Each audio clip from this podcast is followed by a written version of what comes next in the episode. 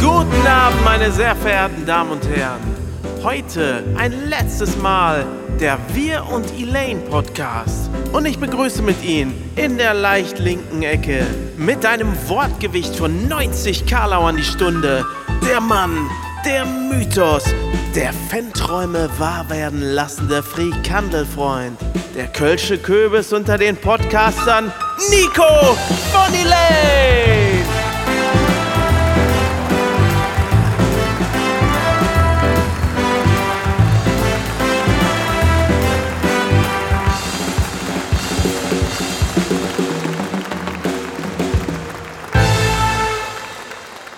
Ja, meine Damen und Herren, an den Drums hier heute Markus.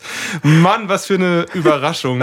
Ich bin ja total gerührt. Ich habe davon nichts gewusst. Hat's dir gefallen? Es hat mir sehr gut gefallen. Ja, es war sehr viel Arbeit. Es klingt nach sehr viel Arbeit. Die Idee hatte ich schon länger, ne? Also diese die Melodie so verjazzen äh, für eine Samstagabend-Gala. Das ist ja so, geil. So, so, weißt du? Das ist richtig, richtig schön geworden. Eigentlich müssten wir jetzt mehr machen davon. Der Bea hat es gar nicht erkannt, dass das das Oh, da, da, ja. Ja gut, so aber eigentlich äh, die GEMA wird es erkennen und dann klingelt natürlich die Kasse. Das ist ja meine Komposition und äh, Ja. du bist Bearbeiter. Nein, äh, sch schönen Dank dafür. Also es ist ganz, ganz toll und ich hoffe euch draußen an den Empfangsgeräten hat das auch gut gefallen.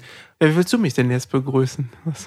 Ja, Angemessen dem. Ähm, oh, meine Güte. Ähm, der Wuppertaler Wunderknubbel. Kölsche Kürbis unter dem Podcast. Das ist auch so. Das ist, ja, Ist eigentlich auch nicht nett. ich, äh, vielleicht denke ich mir noch was aus bis Ende der Show.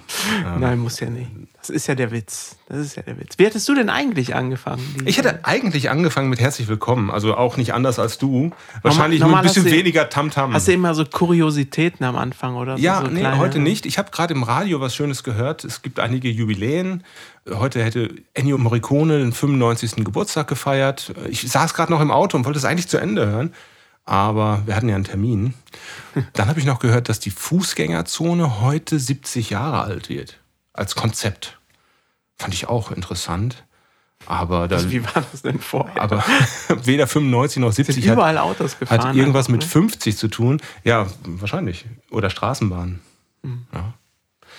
Ich hätte ganz gerne irgendwas mit 50 gebracht. Es kommt auch gleich tatsächlich ein Thema mit 50, aber zwischendurch. So, wir haben ja einen ganz straffen Zeitplan, ganz straffe Inhalte haben wir heute. ne? Wenn wir den Podcast noch länger fortgeführt hätten, zum Thema 50 jetzt an unsere Geburtstage gegeben. Ne?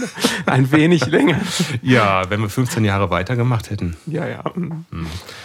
Ja, ich hatte eigentlich vorgehabt, dass wir zwei uns in dieser letzten offiziellen Folge von Wir und Elaine mit jeder einzelnen Rubrik, die wir jemals hatten, beschäftigen. Und dann dachte ich, also ganz schön schwierig, einfach jetzt passende Themen zu finden, dass es nicht so äh, gequält wirkt. Und dann hattest du die Idee, hey, lass uns doch einfach die guten Kategorien einfach öfter machen. Und das machen wir jetzt auch. Lasst euch mal überraschen, welche das sind und was wir da machen. Es ist deswegen eine besondere Episode, weil wir diesen Podcast begonnen haben zur Corona-Zeit, um unserem Publikum, wir sind ja eigentlich eine Band, wir sind ja die Band Elaine oder Teile davon, um den ZuhörerInnen einfach ein bisschen Nähe zu bieten. So haben wir das damals dann angefangen. Und wir haben beschrieben, wie wir unser Studioalbum Black Veil so nach und nach gestaltet und, und, und produziert haben.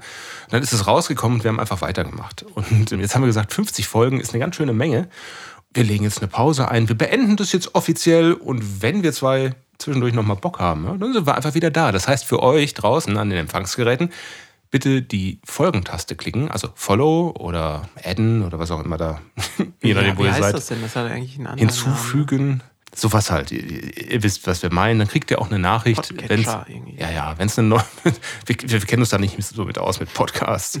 Aber ihr kriegt dann eine Nachricht, wenn was Neues von uns da ist. Das kann in einem Jahr sein, das kann Aber in einem Monat sein. Man weiß es nicht. erwartet Man weiß es nicht. Erwartet ja, es Man weiß es nicht.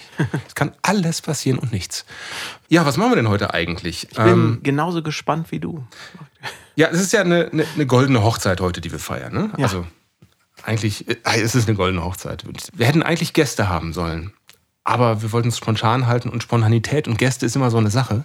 Deswegen machen wir das jetzt zu zweit heute. Aber irgendwie haben wir ja auch Gäste. Wir haben irgendwie schon. Ge hast du, dein Handy hast du nicht ausgemacht, ne? Oh. Das Telefon klingelt. Ja, doch, ja. Klingelt doch gerade. Ja, hallo, hier Nico vom Podcast Wir und Elaine. Schalte den Verstärker ein, Kollege. Hallo, wer spricht denn da? Zuschauerfrage.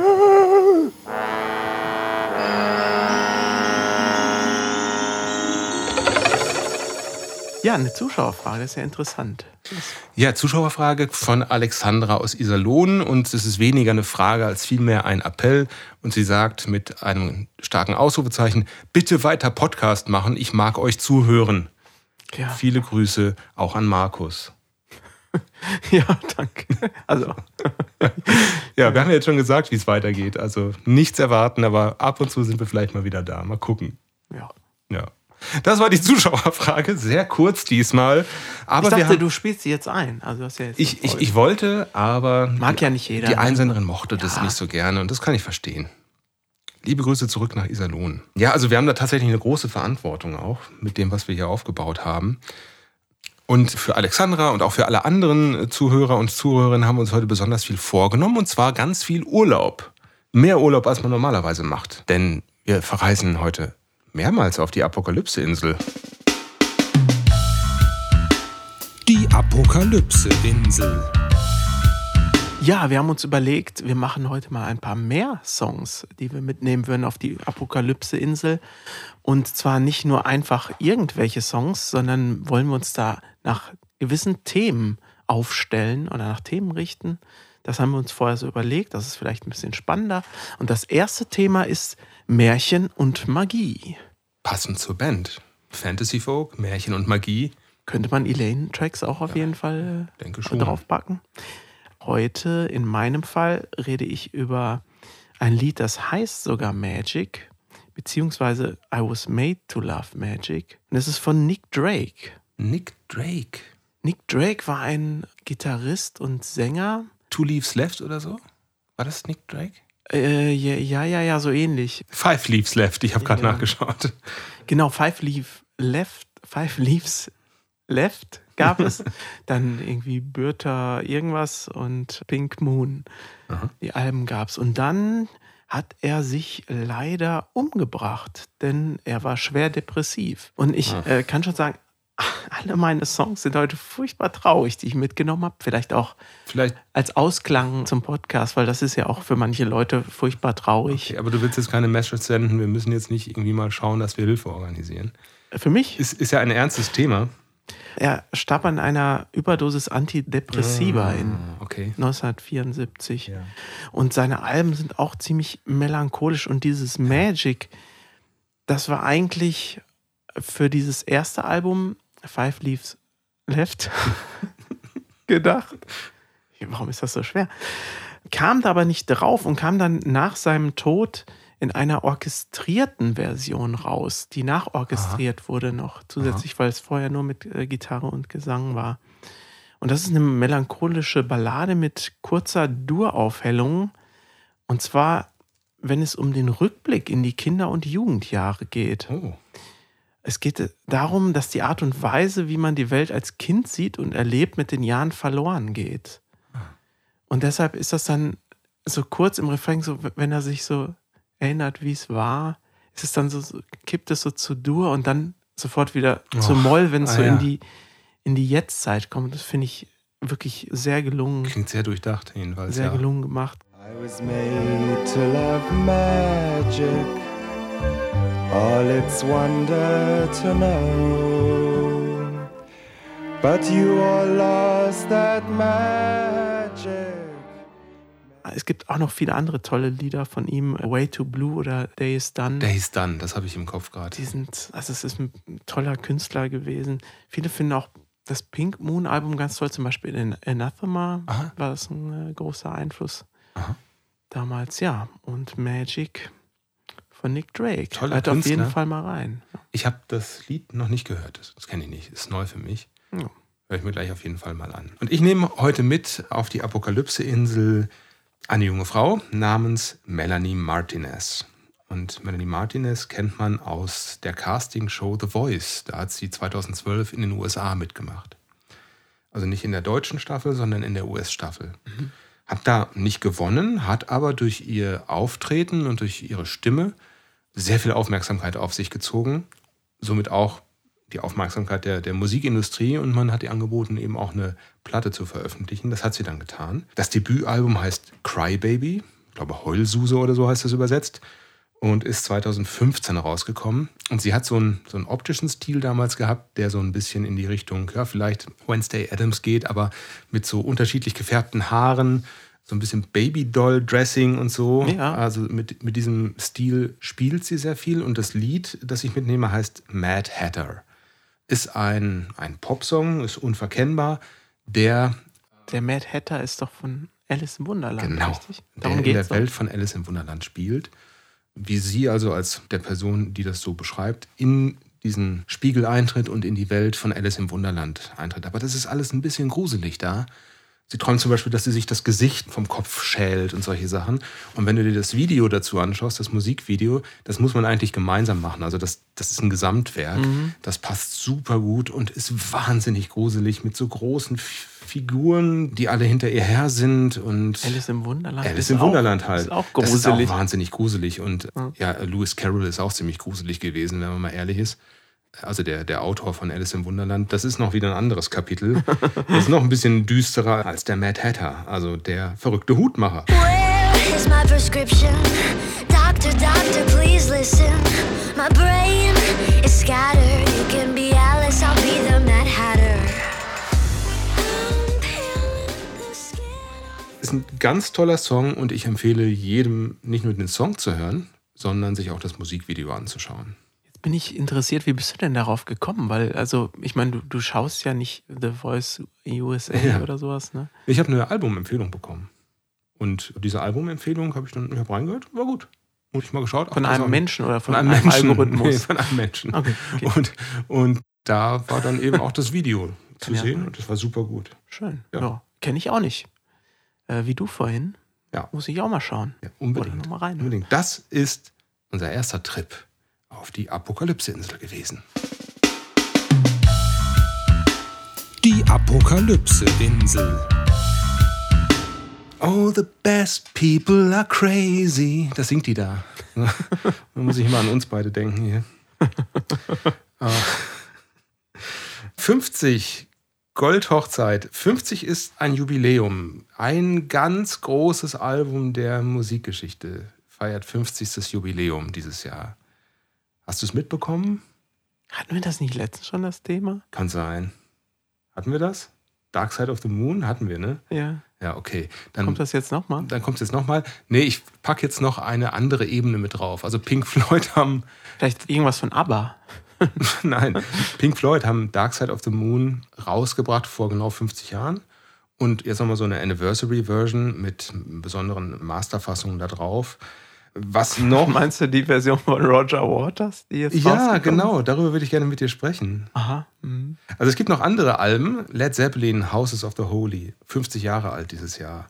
Elton John, Goodbye Yellow Brick Road. Das ist toll, Jahre das mag alt. ich gerne. Das ist sehr gut.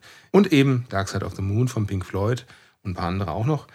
Hast du mal in das Roger Waters Album reingehört? Der hat jetzt einen Redux gemacht. Also der hat sich die Songs genommen und als 80-jähriger Mann, der er heute ist, nochmal neu interpretiert. Ich habe es nicht gemacht. Ich habe aber viel darüber gelesen und weiß nicht, ob ich es auch machen sollte. Reune Stolz sagte von äh, den Flower Kings, der, der sagte, also der war nicht so negativ eingestellt. Der meinte, man hat ja auch noch das andere Album, das, ja. das Original, und er findet das durchaus interessant, wenn man sich nochmal nach so vielen Jahren mit dem Album beschäftigt. Ja, also. ja man muss dabei wissen, dass zwischen der Band Pink Floyd und Roger Waters einfach eine riesige Lücke klafft. Also die können es überhaupt nicht mehr miteinander. Ja, ja. Also der verbleibenden Band, da sind ja nicht mehr viele übrig. Mhm. Also insbesondere Waters und Gilmore, ja. Genau.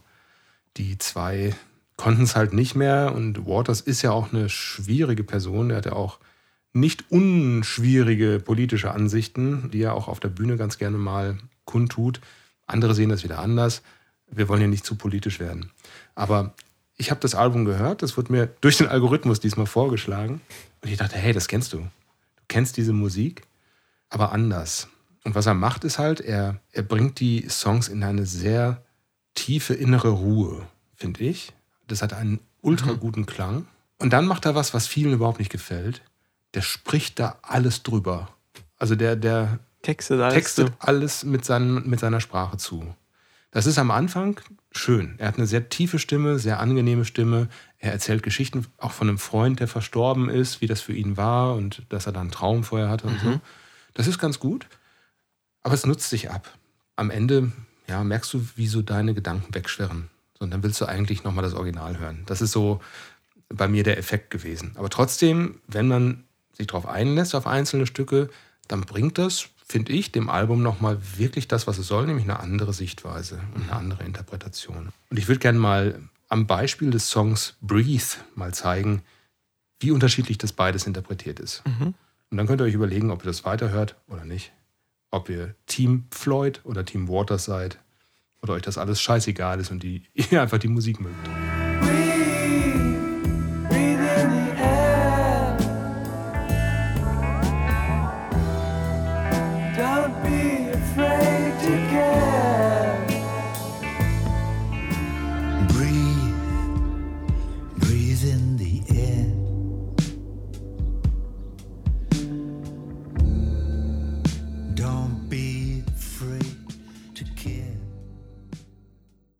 Roger Waters hat auch immer was zu sagen, wenn es um Kriege geht, hat auch immer eine Meinung, äh, auf welche Seite er sich stellt. Und zwischen dem letzten Podcast und diesem ist ja auch wieder ein neuer Konflikt ausgebrochen. Ähm, das lässt ja nicht nach im Moment. Äh, Der Israel-Konflikt. Was ist da seine Meinung dazu? Sage ich jetzt nicht. soll, er, soll, er, soll er gerne selbst was zu sagen. Ist nicht so kontrovers für einen Unterhaltungspodcast. Jedenfalls ist das ganz schön scheiße, was da passiert. Und wir haben Einfach zu uns, edgy. ja, ja. Und wir haben uns überlegt, dass wir das Thema Krieg gerne trotzdem behandeln wollen, aber eben musikalisch. Und zwar in der zweiten Folge unserer Apokalypse-Insel. Die Apokalypse-Insel. Es gab ja so ein paar Lieder in meiner Liste, das war noch viel mehr, als wir heute besprochen werden. Die wollte ich unbedingt noch erwähnen. Mhm. Einfach weil die so gut sind und weil ich finde, dass die jeder mal gehört haben muss. Ja. Und ich habe auch geguckt, ob wir da schon mal drüber gesprochen haben, teilweise, weil ich denke, da muss man, da müssen wir doch, aber nein. Dieses Lied wurde 1985 geschrieben zur Zeit des Falklandkriegs. Okay. Und das ist von Dire Straits Brothers in Brothers Arms. in Arms. Ah, wie schön. Ja, ein wahnsinnig tolles Lied. Am Anfang wird da textlich eine, eine Naturkulisse beschrieben. Da weiß man noch gar nicht so, worum es geht. These mist-covered mountains und my home is the lowlands und so. Da Ja. wird so eine, so eine Ja. Landschaft beschrieben. Später kommt dann immer stärker die Zerstörung mit ins Spiel, so the fields of destruction und dann bis hin zum Tod. The sun's gone to hell and the moon rising high. Let me bid you farewell, every man has to die. Und am Schluss wird dann auch, was ich ganz gut finde, die Unsinnigkeit des Kriegs dann noch beschrieben Ja. mit We are fools to make war on our brothers in arms. Und das kann ja sowohl Waffenbrüder heißen, also jemand, der bei dir Verbündete, äh, ne? verbündet Ja. bei dir im Team ist, oder Brüder unter Waffen. Also, dass man dadurch Ah, vereint ist, dass sowohl du mit einer Waffe in den Krieg ziehen musst, als auch dein Feind. Ähm, Ah, ach so, ja, stimmt. Und, und das fand ich auch ganz interessant. Und erst am Ende weiß man damit, dass da auch alle mit gemeint Ja. sind, auch die gegnerischen Soldaten. Gibt keine Gewinner dabei, ne? Genau. Äh, alle Brüder, die Krieg führen müssen. Und das ist musikalisch ein absolutes Gänsehautlied und sowohl in der Live- als auch in der Albumversion. Die Gitarrenphrasen kommen so ergänzend zum Gesang im- immer so dahinter, wie so ein bisschen so Frage und Antwort. Ja. Und am Ende gibt es natürlich noch so ein absolut epochales Gitarrensolo. Also das, das kann man sich wirklich, wirklich toll anhören. Ist leider immer noch aktuell. Und was er da drin sagt, möchte ich hier auch noch mal kurz vorlesen. We have just one world, but we live in different ones. but we live in different ones.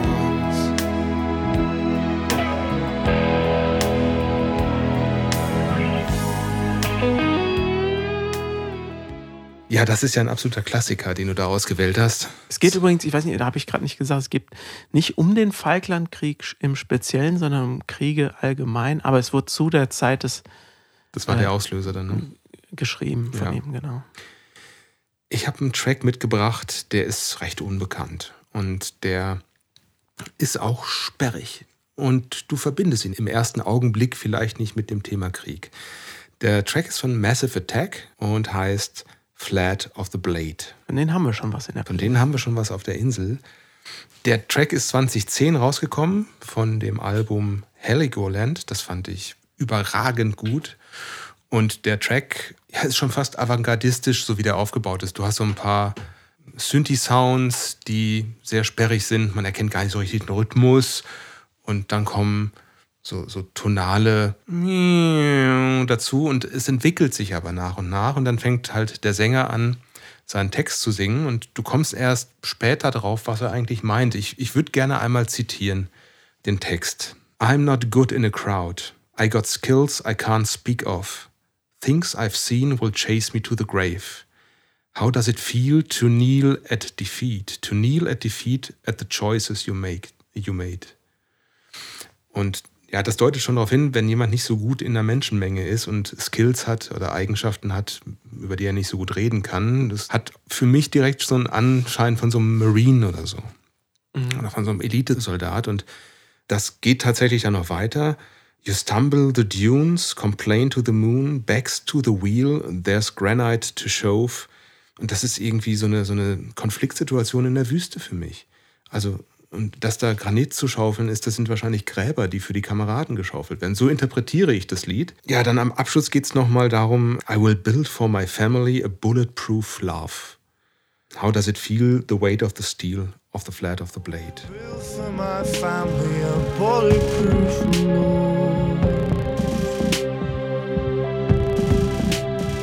How does it feel the weight of the steel? Also es ist sehr versteckt darin und trotzdem gibt mir das den Anschein, dass es jemand, der im er, Kriegseinsatz will er war. seine Familie beschützen? Ja, genau. Er möchte einfach seine Familie beschützen vor allem Bösen, vor allem was kommen kann. Aber da kommt dann das Wort Bulletproof in Verbindung mit Love. Das zeigt, dass das irgendwie alles ein bisschen komisch ist und sehr stark beeinträchtigt ist von der Welt, in der er war, mit Waffen, mit Kriegen und ja, wenn er Probleme mit Menschenmengen hat, das klingt für mich nach einer posttraumatischen Belastungsstörung eines Soldats. Ja. Meine Interpretation, ich weiß nicht, ob das stimmt. Ich denke, die, die Band wird da nicht viel zu sagen. Ähm, aber hör bitte mal rein, wie du das wahrnimmst. Natürlich. Ganz toller Moment in dem Song. Es geht irgendwann auf. Äh, Also es wird irgendwann zu einem Stück, da kommen Streicher rein, da kommen plötzlich äh, Akkorde rein und du denkst, wo bin ich denn hier? Das ist ja, das ist ja wahnsinnig gut. Das nimmt mich ja total gefangen. Also das, was sich am Anfang abgestoßen hat, zieht dich jetzt komplett in seinen Bann rein. Oh. Wahnsinn. Also habe ich selten so erlebt und deswegen nehme ich das Stück gerne mit auf die Apokalypse-Insel. Die Apokalypse-Insel. Ja, noch was ist aus der Versenkung gekommen. Nicht nur das alte Pink Floyd-Album, sondern auch noch Sondern ein Track der Beatles. Aufnahmen von den Beatles. Ja, Wie kam es denn dazu? Wie kann das denn sein? ja, es war ein Lied, das John Lennon geschrieben hatte, wie ich das gehört habe. Und er hatte davon ein Demo aufgenommen, auf dem er Klavier gespielt und gesungen hat. So, und nun kann man da natürlich nicht äh, viel damit anfangen. Bis zur jetzigen Zeit, wo es möglich ist, die Stimme zu trennen von, von so einem Playback, das man hatte. Und so konnten die äh, verbleibenden Beatles, das war, glaube ich, in Zusammenarbeit mit äh, Peter Jackson auch, ähm, weil, weil der für seine Dokumentation wahrscheinlich auch schon solche Techniken benutzt hat, konnte man die Stimme isolieren und den Song praktisch neu arrangieren, neu einspielen und die Stimme von John Lennon darauf behalten, äh, von seinem alten Demo. Ja, und da kam jetzt nicht nur das Lied raus, sondern auch ein Video dazu. Und das hat auch Peter Jackson gemacht. Der, der ja eigentlich bekannt ist für die Herr der Ringe-Trilogie und den Hobbit. Genau. Äh, Für große Blockbuster. Er ist, ähm, hat ja auch schon diese Dokumentation gemacht über die Beatles. Und in dem Video sieht man äh, ganz clever montiert einmal die Echtzeitaufnahmen von, äh, zum Beispiel Paul McCartney jetzt und aber auch Aufnahmen von den Beatles früher in dem Video und das ist, die stehen da manchmal auch nebeneinander und genau. äh, Die interagieren sogar ein bisschen miteinander. Ne? ja, ja, das ist unheimlich gut gemacht gewesen. Man, man, man sieht nichts eigentlich, ne, dass, dass da irgendwas nicht stimmt Ja. dran. Also ganz toll, ganz aufwendig gemacht und dass man jetzt nochmal einen neuen Beatles-Song hören kann, ist schon surreal. Ja, das ist äh, grandios. Und ich hätte ihn sogar als Demo gehört, hätte ich gar kein Problem mit gehabt, ehrlicherweise. Der, ich finde den schön, den Song. Ja, ich fand den auch gut. Ein ganz tolles Lied. Wie heißt der? Now and Then. Und kennst du noch einen Track, der Now and Then heißt? Ja, von Elaine. Ja, Now and Then war das Stichwort. Ähm, Wir haben 2004 unser Debütalbum als Elaine herausgebracht und das hieß The Fire of Glenmore. Zu der Zeit warst du, als wir das geschrieben haben, warst du ja nicht mal Mitglied der Band, bist nachher wieder eingestiegen und hattest aber vorher mit Hannah zusammen ein Demo aufgenommen, den Nachtwald. Und auf diesem Demo gab es schon auch ein Instrumentalstück. Und es gab den Song Incendium und noch viele andere Songs. Und als es dann darum ging, dass wir ein Album mit einer Plattenfirma rausbringen, damals mit Kalinkaland, habe ich überlegt, okay, das basiert ja irgendwie, also der ganze Stil basiert ja alles auf dem Demo, das ihr da vorgelegt habt. So, wir wollen darauf aufbauen, das Ja. ein Stück weiterentwickeln, aber gerne das auch aufbauen und auch entsprechend huldigen. So. Und deswegen habe ich gesagt, okay, das Ende vom Demo, das würde ich gerne als Intro vom Album sehen. Ein bisschen abgewandelt. Und das ist dann Return to Armor geworden. Das ist der erste Track. Und der letzte Track des Albums, das ist Now and Then. Das ist ein Instrumental. Das ist ein bisschen sehnsüchtig, würde ich sagen. Es ist mit Klavier gespielt und in der Mitte von Now and Then kommt plötzlich eine Klaviermelodie rein und die habe ich geklaut bei Incendium. Also nicht geklaut, du bist da als Komponist ja mit eingetragen in dem Track. Aber ähm, dachte, das wäre schön, wenn wir da nochmal wieder am Ende eine Erinnerung bringen an dem Stück Now and Then, das auf das Demo verweist und auf den Song Incendium, der mir damals echt irgendwie so am besten gefallen hat.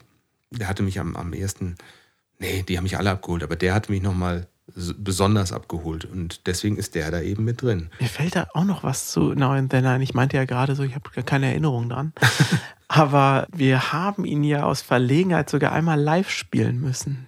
Oh, das stimmt. Wir mussten ja unheimlich langes Set spielen von Ein zwei Doppelset in Stunden Wilhelmshaven oder war das, ne? Nee, das war auf der Burg Altena. Auf der Burg Altena war das? Ja, das ist gut. Ja. Vielleicht haben wir ihn auch in Wilhelmshaven gespielt. Ich glaube Ja. aber nicht. Als wir noch ganz frisch waren und noch nicht so viel Repertoire hatten und für lange Gigs eingekauft wurden, mussten wir halt auch mal ein bisschen in der Trickkiste graben und, und Sachen spielen, die, eigentlich, eigentlich, sonst ja. nicht so richtig live-tauglich sind. Ne?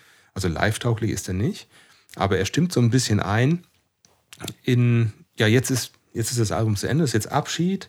Mir ist nachher aufgefallen, ein Teil davon erinnert mich heute so ein bisschen an John Carpenters The Fog. Wir können das gleich mal einspielen hier. Das war unabsichtlich, Entschuldigung, John, aber ist jetzt nicht genauso.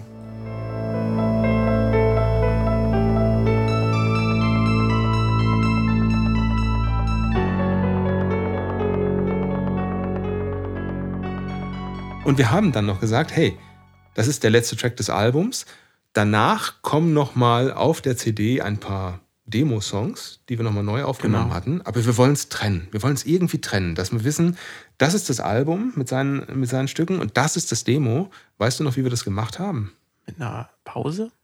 Ja, und die Pause haben wir hinten an Now and Then drangehängt. Und da haben wir aus jedem Stück des Albums eine kleine Melodie wiedergegeben.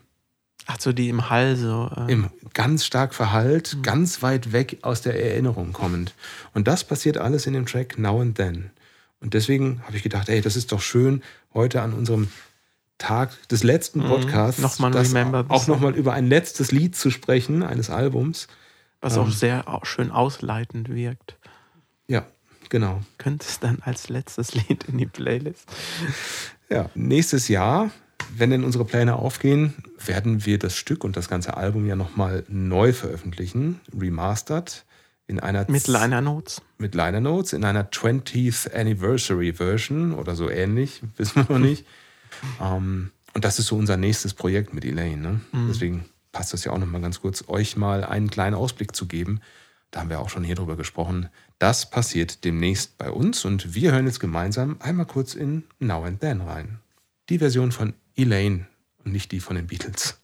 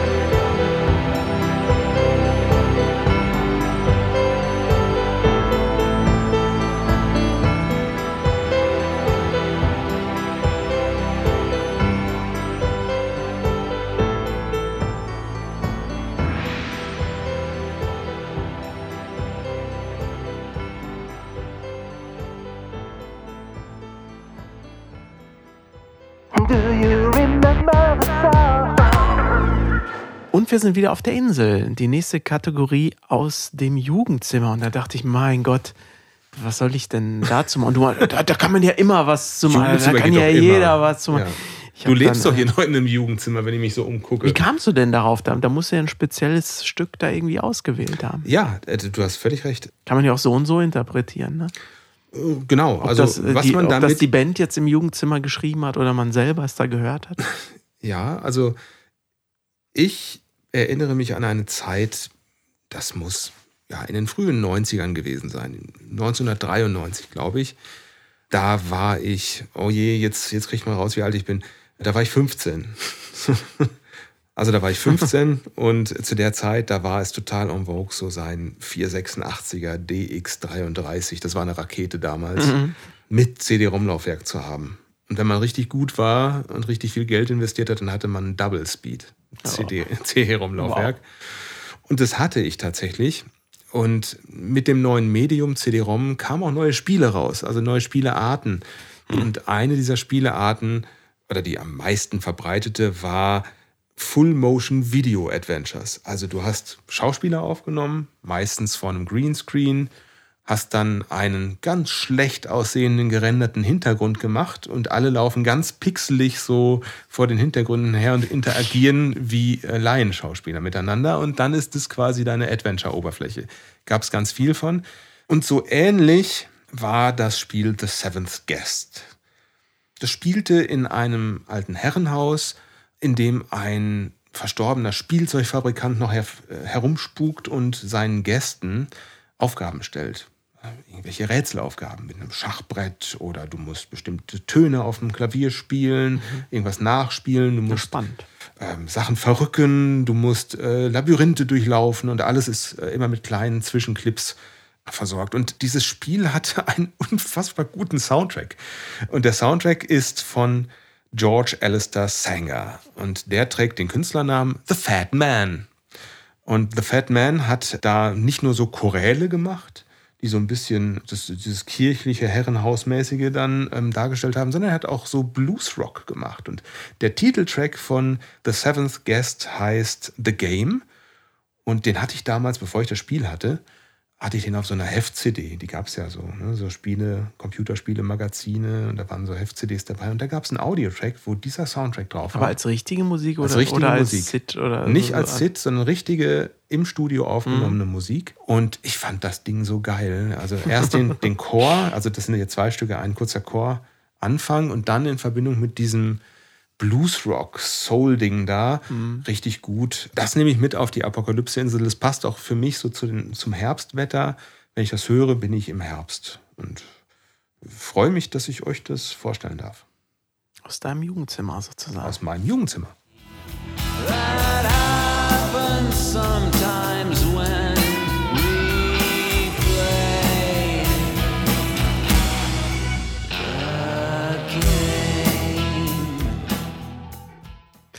Toll. Ich habe jetzt ein Lied zu dem Thema und das war gar nicht so einfach, das da in das Thema zu quetschen, das du mir dann vorgegeben hast. Was ich auch unbedingt mitnehmen wollte, und über die Band haben wir gerade schon gesprochen, das ist Pink Floyd. Und komischerweise ist es noch nicht auf unserer Apokalypse-Insel besprochen worden, obwohl ich mir hundertprozentig sicher bin, dass erstmal, dass wir es gemacht haben und dass du es auch mitnehmen würdest. Das ist Ja. nämlich High Hopes. Guck mal, was ich gerade hier geschrieben habe. Wo? Da unten das Grüne. Aber warum? Weil es mir klar war, dass du das mitnehmen würdest. Ich habe hier High Hopes geschrieben, während du es. Du bist, du bist ja, du, du bist ja ein. Naja, weil wir das in den 90ern, als das rauskam, auch zusammen gehört und, und erlebt haben, dass das was mit einem macht, dieses Lied. Das stimmt. Und ich habe das tatsächlich mal am Technics-Keyboard angefangen zu. Ich habe das aber. Und ich weiß noch, wie ich es meinem Onkel vorgespielt Ja. habe. Der war großer Pink Floyd-Fan oder ist er immer noch. Äh, allerdings nie fertiggestellt. Ich kam dann irgendwie nicht mehr weiter. Ach, Das Ja. weiß ich auch nicht mehr so genau. Äh, jedenfalls ist das auch so die Zeit äh, gewesen. Wann war es? 94 oder ja, ich sowas? ne? 94. Hm. Textlich beginnt es auch mit einem Kind, frei und rein, wie es da noch ist. Und der Erzähler oder der Protagonist, er blickt zurück auf die Zeit, als Magnete noch Wunder waren. Das besingt er dann ja auch. Also, weil klar, ein Magnet, weißt du, wie du früher Ja. im Kinderzimmer, Ja, wie man wow. mit zwei Magneten oder mit einem. äh, Man hat sie wie ein Schatz, hat man die, die behütet, wenn man Magnete Genau, hatte. es stößt sich ab, zieht sich an. So, man hat es nie so richtig, ne? Hat immer wieder versucht, es zusammenzudrücken, Ja, wo ja, es sich abgestoßen hat. Ja, als wir die Welt noch nicht richtig entdeckt hatten, die Wahrnehmung hat sich noch nicht durch das Älterwerden und das Wissen um das Böse in der Welt negativ verändert. Mhm. Damals, ähm, The Ringing of the Division Bell, das ist der Beginn der Verunreinigung. Die Menschen spalten sich, die Unschuld ist verloren. Jetzt geht das noch weiter. Wir rannten, bevor die Zeit uns die Träume nahm. Ja. Running before time took our dreams away. The grass was greener, the light was brighter, with friends surrounding, the nights of wonder. Unsere Jugend war strahlender, das Gras war grüner, unsere Freunde waren in der Nähe und die Nächte waren frei, wie unsere Gedanken. The water flowing, the endless river, forever and ever. Das Leben ist ein Fluss. Ja. Ist sehr interessant, ne? Er hat einen Anfang und ein Ende, aber noch wichtiger ist, dass er fließt. Er fließt nur in eine Richtung. Der Anfang des Flusses mag herrlich und ruhig sein, aber trotz unserer Bemühungen fließt der Fluss und bringt uns weiter vom Anfang weg. Dieser Prozess, dieser Lauf des Lebens war und wird immer sein. Er ist endlos. Wie gut das ist, ne? wenn, wenn, wenn man das so aufdröselt. Und die Single dazu wurde passenderweise als durchsichtige LP veröffentlicht. Wasser. Wasser. Ja. Also denke ich mal, dass, es, dass der Sinn dahinter war. Vielleicht war es auch Nee, einfach nur schön. Also genau. Ja, günstiger. Ja, und in dem Text kommen dann noch verschiedene Straßennamen vor, zum Beispiel Long Road und Causeway. Und die befinden sich in Cambridge, in der Stadt, in der David Gilmore geboren wurde und auch studiert Ach, hat. super. The Cuts sind die künstlich angelegten Kanäle in Cambridge. Ah. Also nochmal in Bezug. Do they still meet there by the cuts? Ja, und wusste man nie, auch nie, was Nee, das heißt. Genau. Ne? Ich, hätte, ich hätte gedacht, dass es irgendwie so Kreuzungen sind oder so. Ja, So, irgendwie sowas in der Art. Und dazu passt dann auch nach diesen letzten Wörtern im Text natürlich extrem gut das folgende epochale Solo. Und dieses Solo, du hast mal irgendwann für Elaine ein Solo ähm, spielen wollen. Und dann haben wir beide überlegt, wie kann das klingen? Und du hast so gespielt. Ich sage, nee, du musst es anders spielen. Mach mal. Und dann hast du das nachgespielt. Das passte perfekt in unseren Song. Und dann haben wir beide gesagt, wir kennen das. Das kennen wir irgendwo. Erinnerst es du dich war daran? nicht das. War es ein anderes? Das war es aber Wir auch. hatten da da da di da da da da dan da Das da ja, da. aber wir hatten vorher Hatten wir hatten das wir auch das mal? auch mal. Das war das Solo von High Hopes. Also Soli, die man im Kopf hat und nicht mehr weiß, woher sie stammen, sind tödlich, wenn man selbst Songs schreibt. Ne? Und jetzt hier in der letzten Podcast-Folge habe ich für mich auch noch einen thematischen Abschluss gefunden. Und zwar bildet es dieses Solo zusammen mit dem von Lenny Kravitz in Belief und dem Solo von Mark Knopfler in Brothers in Arms die Dreifaltigkeit der Gitarrensolos. Das ist ja toll. Die Dreifalt. Hast du dir das ausgedacht? ja, Ach, das ist für schön. mich. Für mich ist das so. Also diese drei, das sind ja auch, also es ist- sind ja keine Gitarrensoli so im, im, im wirklichen Sinn, das sind ja mehr sowas wie tolle Melodien auf der Gitarre. Ne? Also die, die, die sind ja jetzt nicht Ja, ja. alle nicht extrem schnell und technisch oder sonst was, sondern Ja. aber ist es trotzdem Gitarrensolo, ist klar. Und äh, dies, diese drei sind für mich, also wenn ich so denke, so, das sind so die größten, erhebendsten äh, Momente. So.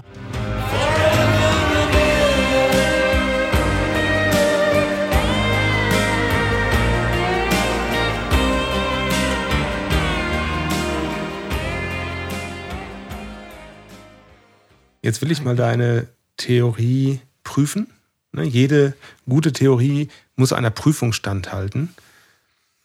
Was ist denn mit Slash Solo in November Rain? Toll, ist ein tolles Solo. Aber gehört nicht in die Dreifaltigkeit. Okay. Ja. Danke dir. Ja, sehr, gerne. Sehr schön. Ein toller Song. Und der macht die Liste, wie und Elaine, die Playlist, die so heißt wie der Podcast, um einiges länger. Ja, ist das so lang? Ich weiß gar nicht. Aber es lohnt sich. Unter zehn Minuten, oder? ja, unter 10 geht alles. Die Apokalypse-Insel. Du, jetzt sind wir dreimal verreist, dreimal an einem Tag. Ich finde, wir brauchen irgendwie mal ein Bordbistro oder irgendwie so ein, so ein bisschen Ja, ich habe Servicepersonal. auch schon Hunger. Hm. Das wäre ganz gut. Was hältst du denn davon, wenn wir ein bisschen was essen und wir einfach mal unsere liebe Bandkollegin, die Hanna, die Joran, mal den Sprecherpart übernehmen lassen? Finde ich sehr gut, dass sie nochmal dabei ist in der letzten Folge. Podcast ist ja nicht so ihr Ding wie unseres, aber trotzdem hat sie ja hier und da mal ihren Kosmos für uns bereitgestellt. Jorans Kosmos. Ich melde mich jetzt auch mal zum Jahresabschluss, zum Finale dieser Podcast-Reihe. Freue mich wahnsinnig über die EP, die wir jetzt rausbringen. Es ist sehr abwechslungsreich, obwohl es alles Instrumentalstücke sind, sind ganz verschiedene Stimmungen darauf vertreten. Ich bin sehr glücklich mit meinem Song und ohne viel Worte zu benutzen, ist er genau auf den Punkt gebracht. Er hat genau die Stimmung dargestellt, die ich ausdrücken wollte sehr melancholisch. Ich weiß noch, ähm, es wurde dann so umgesetzt, dass am Anfang äh, Hackbrett tatsächlich da war, was mich aber sehr erinnert hat an Ach bitterer Winter. Und es war einfach zu kühl für dieses Stück, weil es ist, beinhaltet sehr viel Schönheit und Wundervolles und ähm, nicht diese Kälte. Deswegen hat der Markus vorgeschlagen, das zu vermischen mit einer Harfe um einfach einen neuen Sound zu haben. Und das Ergebnis hat mir dann gut gefallen. Es erinnert mich insgesamt ein bisschen an das Feeling von The Witcher, was ganz gut auch passt.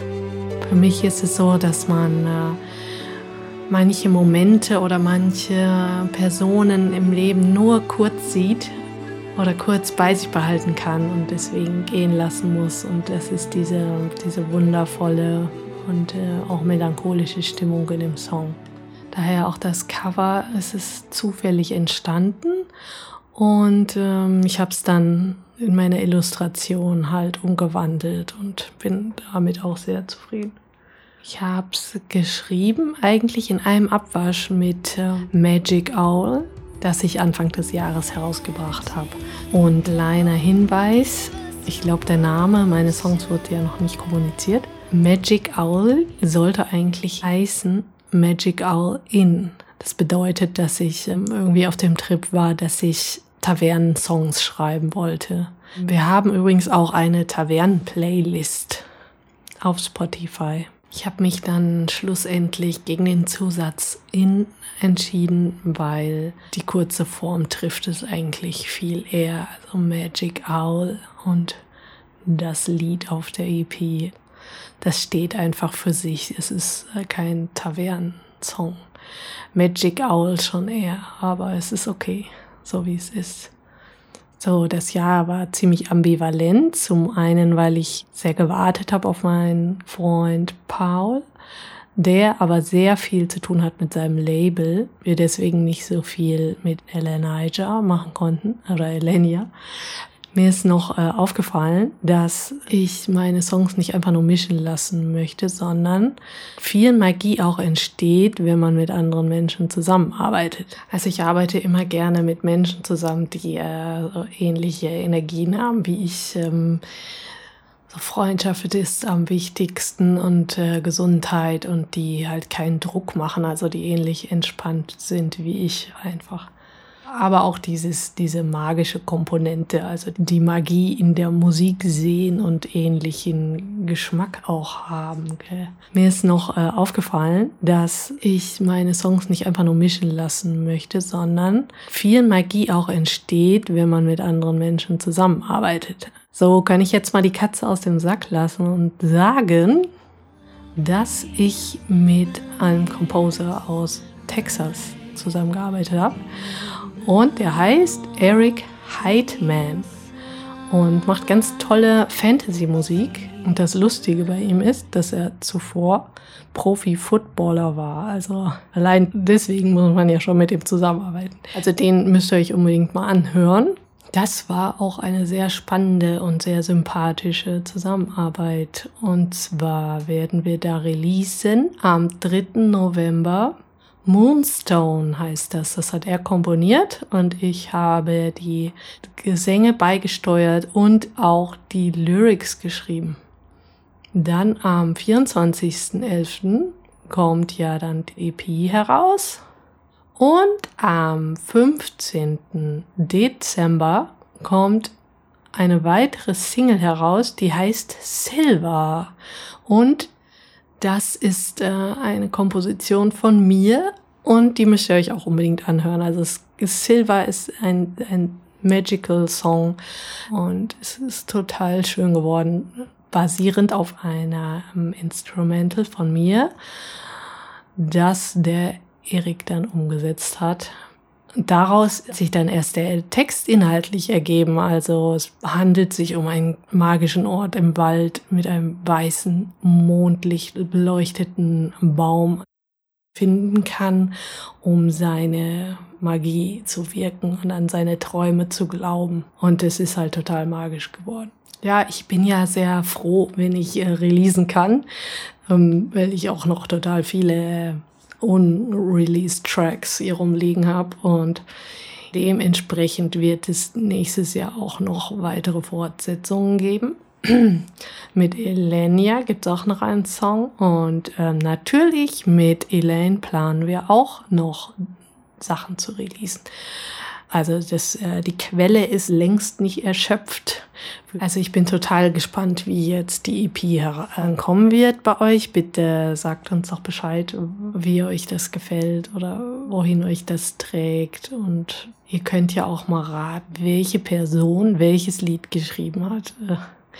Ich wünsche euch noch eine schöne Vorweihnachtszeit, muss man ja schon fast sagen. Oder ein Jahresende und den genießt den tollen Herbst. Ich, ich bin ja ein großer Herbstfan, muss ich sagen. Ja, und äh, schreibt uns, bleiben in Kontakt und gehabt euch wohl. Eure Joran Elaine. Jorans Kosmos. Hm. Schon fertig. Hm.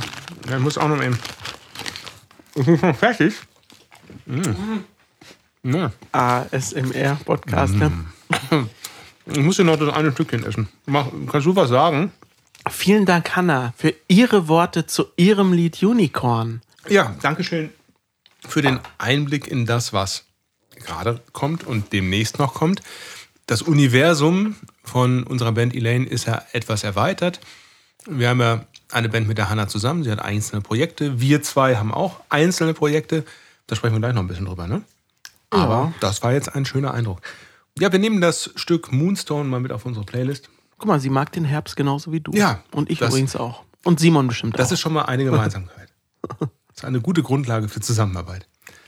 Ich, ich fürchte, wir müssen hier ein bisschen aufräumen, Markus. Wir haben einige Häuflein hier und da hinterlassen. Oh, oh ich habe ich hab Angst. Einige Häuflein hier und da hinterlassen, die wir nicht weggeräumt haben.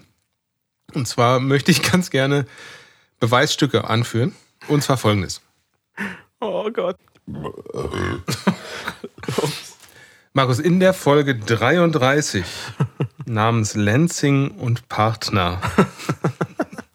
Über die eigenen Witze lachen ist immer noch am witzigsten, ne? Ja, das Ähm, war aus dem März wahrscheinlich. Da hast du bei Stelle 4215 Folgendes gesagt. Gab es da nicht auch irgendeinen Streit zu dem Cover? Da erinnere ich mich gerade. Also, dass Giga nicht so glücklich damit war oder das Ding gar nicht geben wollte oder irgendwie sowas? Das weiß ich nicht.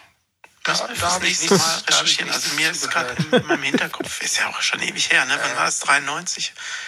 Ich hätte ihn fragen können, den Hans Rüdi. Ja, habe ich, hab ich nicht gemacht. Aber wie du gerade sagst, hm, das weiß ich. Weiß Ja, das nicht. weiß Ja, ich, ich weiß nicht. Ja, es ja. nicht. Weißt du es denn inzwischen? Das ist ja etwas her schon. Ja, sicher weiß ich das. Ja, warum sagst Äh, du's das denn nicht den Leuten? Die warten drauf. Die Nachsorge dann, äh, ne? Die, Ja. Der Nachklapp äh, zum Podcast. Das Cover, das wurde ja nur ganz leicht verändert. Da irgendwo, wo ein Phallus-Symbol ist, wurde ja dieser Danzig-Tierschädel. Also es geht um das äh, drüber, drüber montiert. 3, How the Gods Kill. Genau. Das Cover davon. Ne? Das war von HR Giga. Aber ums Cover ging es gar nicht so sehr so. bei, bei dem Streit. Es Okay. war eher so, also das hat er äh, gestattet, das hat er denen natürlich erlaubt. Aber dann wurde halt auch Merchandise produziert Oh. ähm, mit diesem Motiv. Und das war wohl vorher nicht abgesprochen und deshalb gab es einen Streit. das versteht man Aber auch, ne? es konnte dann, wie ich hörte, irgendwie außergerichtlich geklärt werden. Na gut. Man hat sich geeinigt. Vielleicht hat er ein T-Shirt bekommen. Hier, lieber HR, hier ist ein T-Shirt. Möglich. Ist doch nett. Finde ich nett. Möglich. Ich hätte auch gerne so ein T-Shirt. Ja, danke für die Aufklärung. Dann bleibt eigentlich nur noch eine Sache, die wir auflösen müssen. Also ich möchte auch mal dazu sagen, Ah ja, dass wir ja, wenn man das jetzt mal so rückwirkend betrachtet, extrem oft falsch lagen mit unseren Annahmen. Zum Beispiel ESC. Das Äh, wo wir gesagt da. haben, wer gewinnt oder. oder? Nee, also dass Deutschland auf keinen Fall äh, auf dem letzten Platz landen so, wird. ja. Also, da werden sich einige Leute wundern, habe ich dann auch Werden gesagt. sich doch umschauen, ja, Leute. haben wir uns sehr umgeschaut. Ja, wir haben uns wirklich umgeschaut. In die andere Richtung dann aber, ne? Was bleibt denn dann noch? Meine, meine, Ja, ich- meine Einleitung auf Sorbisch? Ähm, vielleicht. Wir hören mal rein. Folge 25, Der Zauber der Zwerge. Von, na, von wann ist sie denn? Ich weiß gar nicht mehr, von wann die ist. Ist jedenfalls schon etwas länger her. Und an der Stelle sage ich folgendes. Markus, bevor wir auseinandergehen, habe ich noch eine kleine Aufgabe für dich. Ich hoffe, ich überfordere dich damit nicht. Ich möchte ganz gerne, dass du für den nächsten Podcast eine Begrüßung auf Enzisch lernst. Entisch? Enzisch. Entzisch? Enzisch. E-N-Z-Isch. Was soll denn das sein? Geh doch mal auf Wikipedia und schaust dir mal an, was das ist. Was doch nicht Sorbisch. Vielleicht kannst du es einmal vorlesen. Die enzische Sprache ist eine der samojedischen Sprachen. Diese bilden gemeinsam mit den finno-ugrischen Sprachen die uralische Sprachfamilie. Es gehört wie Nenzisch und Ganasanisch zu Gruppen des nordsamojedischen Sprachen. Es gibt zwei Varianten des Enzisch. Ah ja, immer, und Tundra-Enzisch. So, und ich dachte, zu dir passt das Waldenzisch ganz gut. Das muss in Waldenzisch auch sein, ja. Ja. ähm, es sprechen. Schau bitte mal in den Wikipedia-Artikel rein. 70 Leute die Sprache. naja, dann gibt es auch nicht viele, die da was kritisieren können. Weil ich möchte ganz gerne, dass unser Podcast auch in anderen Ländern gehört wird. Und diese 70 Enzisch sprechenden Menschen würde ich gerne erreichen. Ha, 1999 lebten etwa 200 Enzen, von denen ungefähr 100 Enzisch sprachen. Mhm, Das ist ja... Ja, Meinst du, das geht? Ich kann es ja mal versuchen, ne? Wenn, Ja, Markus. Ja, ich hab's nicht versucht. Ich dachte, das kommt nie mehr, das Thema. Oh. Nun ja, was soll ich sagen? Naja. Möchte ich das doch mal machen irgendwann. Ja. Ja, das heißt, Waldenzisch, ja. wir haben die Enzen verloren. Das ist auch einer der Gründe, warum wir sagen, die Zahlen der Wiedergaben sind nicht so hoch, dass wir weitermachen könnten. Wir, haben, wir hätten 200 mehr gebraucht. Das wären die, die Waldenzisch gesprochen hätten, die Zuhörer. Was sind denn unsere Top-Folgen eigentlich? Hast du das mal recherchiert? Unsere Top-Folgen. Ähm, ich glaube, das habe ich mal recherchiert. Ich würd's mal raten. Aber ganz kurz, du willst gerade ablenken, ne? Ja. Ähm, du möchtest ablenken von dem Thema, dass du was nicht geschafft hast. Vielleicht können wir das einlösen gegen mein meine ganz großspurige Ankündigung, dass ich in diesem Jahr Ich weiß es. Mehrere Kilos abnehmen wollte. Ja. Also wir reden auch da nicht groß drüber. Wir geben Doch, uns jetzt die. Ich habe das für dich übernommen. Ich habe nämlich ein paar Kilo abgenommen. Das ist aber lieb. Ich habe für dich Aber nicht so viel. Enzisch gelernt. Nein, habe ich nicht. Oh. Nein, aber lass uns die Themen streichen, die heben sich gegenseitig auf. Ich finde, ich das ist auch, okay. ja, ja, ja.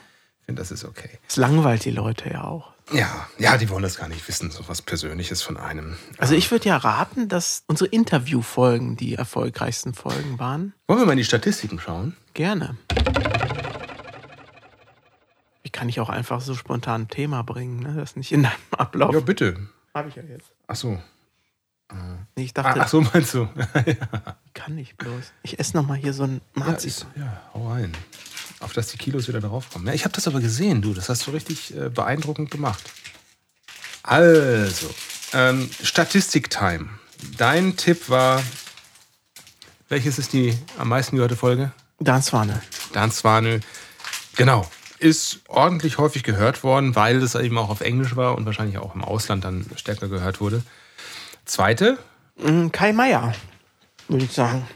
Nein, Kai Meier ist auf Platz 4. Also die liegen sehr nah beieinander jetzt, die nächsten. An zweiter Stelle sind die dreibeinigen Herrscher. Wie, wie kann man sich das, also un- unsere Folge mit dem Titel Die dreibeinigen Herrscher, wie kann man sich das erklären? Kann man sich sehr gut erklären, Nämlich?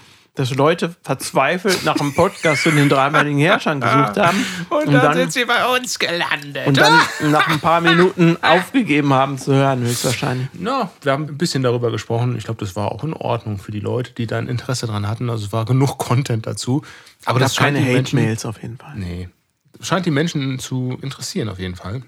Ja, ist eigentlich auch ganz gut so zu Marktforschungszwecken. Ne? Stell dir mal vor, jemand würde wirklich dazu Ja. einen Podcast machen. Hey. Warte mal. Ja, ja, das muss jetzt keinen hier interessieren. Gerade ist eine Idee entstanden. Ja, an dritter Stelle des Podcast-Rankings ist dann. Nee, ist die Technikprobe, ist unsere erste Folge. Weil viele Ja, neue Hörerinnen und Hörer ja. steigen natürlich mit Folge 1 ein, wollen mal hören, was sind denn das für Typen.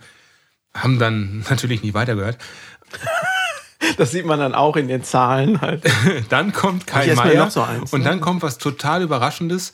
Kurz vor der Bianca, Bianca Stucker-Folge. Warte mal, ich, ich, ich habe eine. Uns reicht ein Ast. Warum?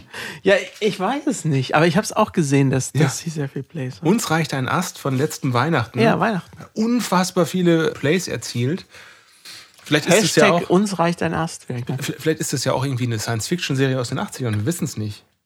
Mit so einem Intro, wo so Leute in die Kamera lachen. So. Uns reicht ein Ast. Und dann mit der Auftaktmelodie, die du gerade geschrieben hast. Den Anfang. Weißt du überhaupt noch, was das aussagen sollte? Uns reicht ein Ast. Ja, das ging noch um einen Adventskranz, ne? Ein Weihnachtsbaum, ne? Oder Weihnachtsbaum, genau. Ähm, nö, brauchen wir nicht. Uns reicht hier ein Ast. Schöne Aussage. Ja, Eine erfolgreiche Aussage. Also, ganz toll. Und dann geht es immer so weiter. Aber wollen wir mal nach hinten gucken, was so die am wenigsten gespielten sind? Ja. Interessiert dich das? Sprechen wir nur über Erfolge? Nee, ne? Wir machen das total transparent. Natürlich die neueste Folge, unendlich unwahrscheinlich, ne? Und entsprechend sind die neueren weiter hinten, weil die noch nicht so eine lange History haben. ja, weil die unheimlich langweilig Und waren. weil die sehr langweilig waren. ähm, nee, äh, das Zeppelin-Luftschiff fand nicht so viel Anklang. Vielleicht, weil sich alle gedacht haben, ist es jetzt das Zeppelin oder das Luftschiff? Ist doch der Zeppelin. Luft. Ja. Dschungelprüfung Leichenstapeln kam auch nicht so an. Komisch. Weil auch gerade der Krieg ausbroch. Ah, das stimmt. Damals. Oh, das war ganz schlimm. Ausbrach, nicht Ausbrach, ausbrach. ja, ja, das war ganz schlimm. Sehr schlechtes Timing. nicht Ne? Das gut. war wie die perfekte Welle damals. Und gar nicht so attraktiv fanden die Menschen MTV bei Opa. Haben die das in ihrer Kindheit etwa nicht ich erlebt? verstehe es auch nicht. Naja. Ich kann es nicht nachvollziehen, Ich sag weiß ich ganz ehrlich. nicht, ganz ganz, ehrlich. ehrlich, sage ich. Ganz ehrlich. ja, ich weiß nicht. Schön finde ich, dass der Mittelspecht genau in der Mitte ist. ja, so ist es manchmal. Ah, irgendwie fehlt mir die Sonne bei dem Wetter draußen. Lass uns wieder schippern. Yes. Die Apokalypse-Insel. Ja, es geht aufs Ende des Jahres zu und wie das nun mal so ist, muss der Etat, der Haushalt für das laufende Jahr aufgebraucht werden, damit es auch nächstes Jahr Geld gibt. Und wir haben noch unheimlich viele Reisekosten übrig, die wir nicht verbraucht haben. Deshalb reisen wir jetzt zum vierten Mal auf die Apokalypse-Insel. Aber man muss aufpassen.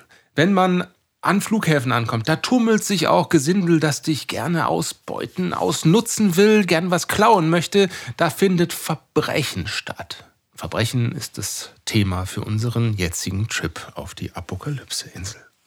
Was hast du denn für ein Thema oder für einen Song mitgebracht? Ich habe einen Song mitgebracht, den werde ich aber nicht erklären, sondern unsere liebe und jetzt Gastauftritt Alina. Was stimmt nicht mit dir? Wow! Und ich esse mein Schnitzelbrötchen zu Ende. Hallihallo, mir ist zu Ohren gekommen, dass Markus für die heutige Apokalypse-Insel einen Katatonia-Song ausgewählt hat, für den er einige Hintergrundinformationen benötigt. Da lag es natürlich nahe, dass er mich als sogenannte lebende Katatonia-Enzyklopädie zu Rate ziehen möchte. Es handelt sich um den Song The Act of Darkening, der auf einigen Limited Editions des 2012er Albums Dead and Kings zu finden ist. Dieser Song wurde erstaunlicherweise von Anfang an als Bonustrack geplant. Es handelt sich also nicht um ein Stück, das irgendwie übrig geblieben ist und es nicht auf das reguläre Album geschafft hat, sondern ein Stück, das von Anfang an etwas Besonderes sein sollte. Geschrieben hat diesen Song, also sowohl Text als auch Musik, Blackheim oder anders Nyström. Und thematisch begegnet uns eine leere, verlassene Welt. Es geht um Erinnerungen und um Zeit. Es fallen allerdings auch einige Begriffe wie etwa Poisoned, Radiance, The Wailing Sirens Alarm, die vielleicht ein paar Hinweise darauf geben, worum es in diesem Song geht. Dieser Song wurde nämlich inspiriert von den Ereignissen rund um den Reaktorunfall in Tschernobyl.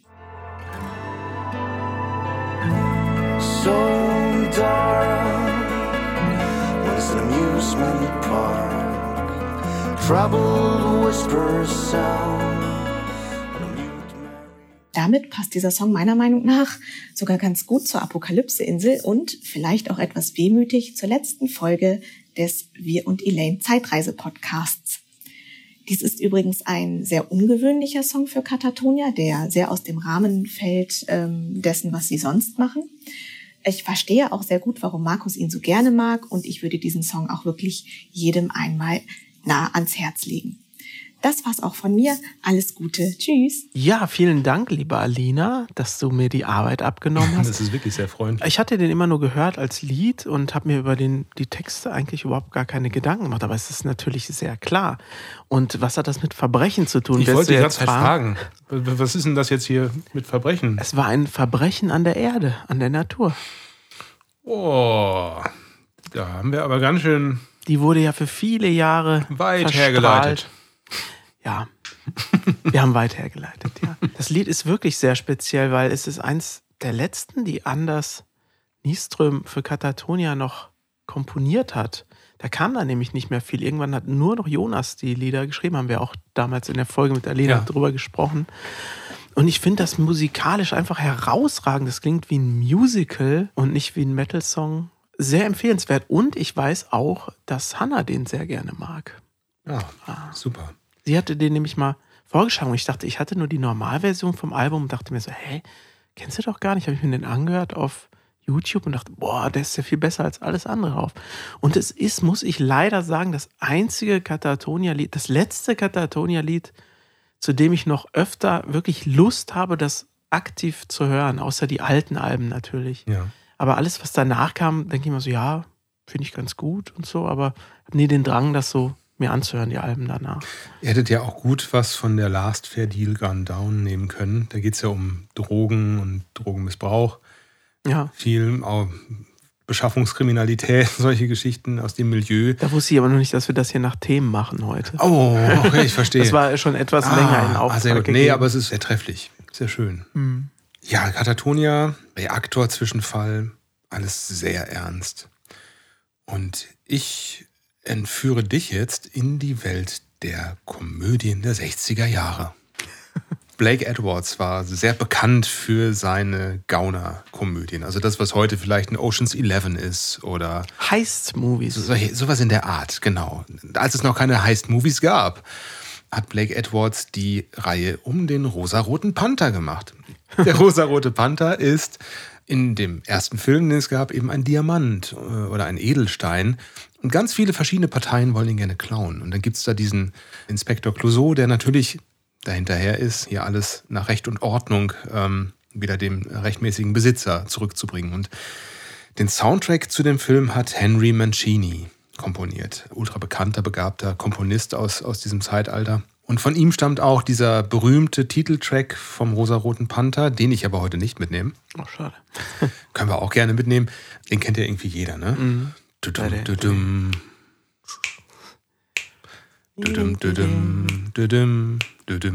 Und so weiter. Kennt man. Aber in dem Film sind noch ganz viele andere tolle Kompositionen, unter anderem auch ein Stück, in dem in der Filmszene gesungen wird. Das gab es ja später dann auch irgendwann nicht mehr, dass einfach die Schauspieler so, so mittendrin singen, wenn es jetzt nicht gerade äh, La La Land ist. Und ich finde aber die, die Instrumentalversion von diesem Stück It Had Better Be Tonight, die finde ich super. Es ist ein sehr rasantes Stück. Es klingt total nach 60s, es klingt rassig, es klingt ähm, exotisch, es kommt Akkordeon drin vor, es klingt ein bisschen französisch, es ist alles drin, was man so braucht und ist eine tolle Wiedererkennung für diesen Film für mich.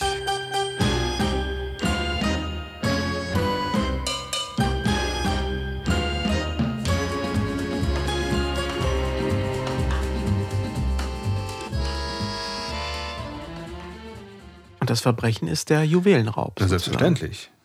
Ja, das nehme ich gerne mit. Toll, danke dir. Kann man auch ein bisschen tanzen auf der Insel Hören und wir nicht nur rein. Depri sein, bitte. Hört mal rein, Leute. Ja. Die Apokalypse-Insel. Du warst auf einem Konzert, ne? Ich war gestern im Kino und ich war auf einem Konzert letztens Jahr. Wo warst du? In Köln, meine The Flower Kings. Ah, da warst du ja schon mal. Mal wieder. Ja, Wie war es denn da? Es hat mir sehr gut gefallen. Es gab eine lustige Anekdote.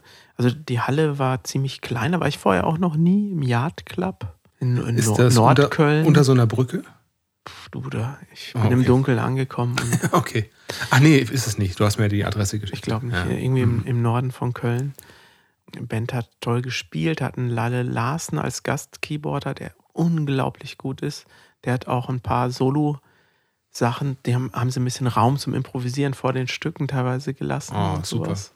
Toll. Und das dem Gast, ne? Also ja. fand, ich, fand ich sehr schön. Es gab allerdings für die Musiker auch ein, eine, eine Riesenhürde.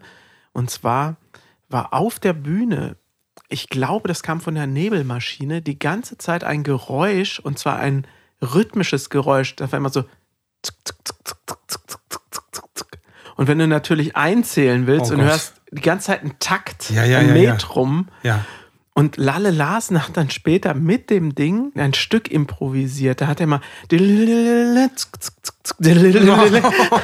Also diesem Geräusch. Und die Leute hinten wussten gar nicht, was, Was das die denn? Band die ganze Zeit sagt, w- was die überhaupt haben. Ich stand relativ weit vorne, ich habe das auch gehört. Ja. Also wenn die gespielt haben, war es natürlich nicht zu hören. Ja.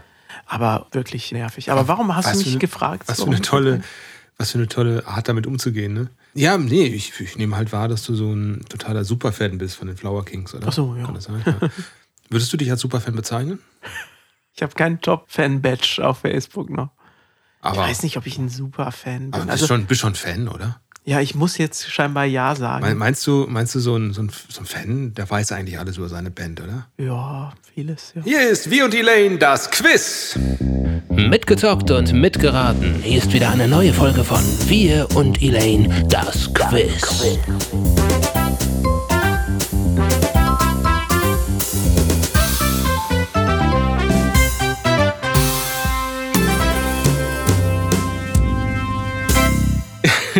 dachte, so zum Abschluss der Podcast-Reihe machen wir noch mal ein kleines Quiz und schauen mal, wie gut du dich wirklich mit den Flower Kings auskennst. Oh Gott.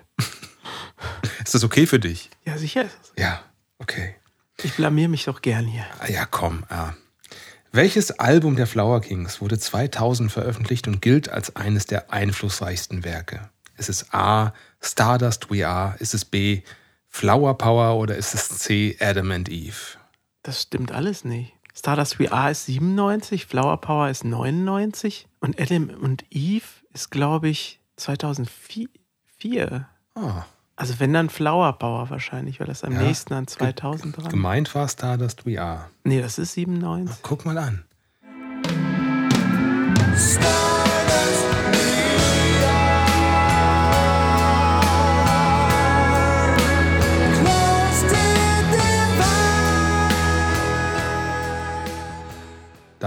Kriegst du jetzt einen extra Punkt, wenn du die KI hier überlistet hast. Ist natürlich ein reines Chat-GPT-Quiz, ist ja klar. Danke dir.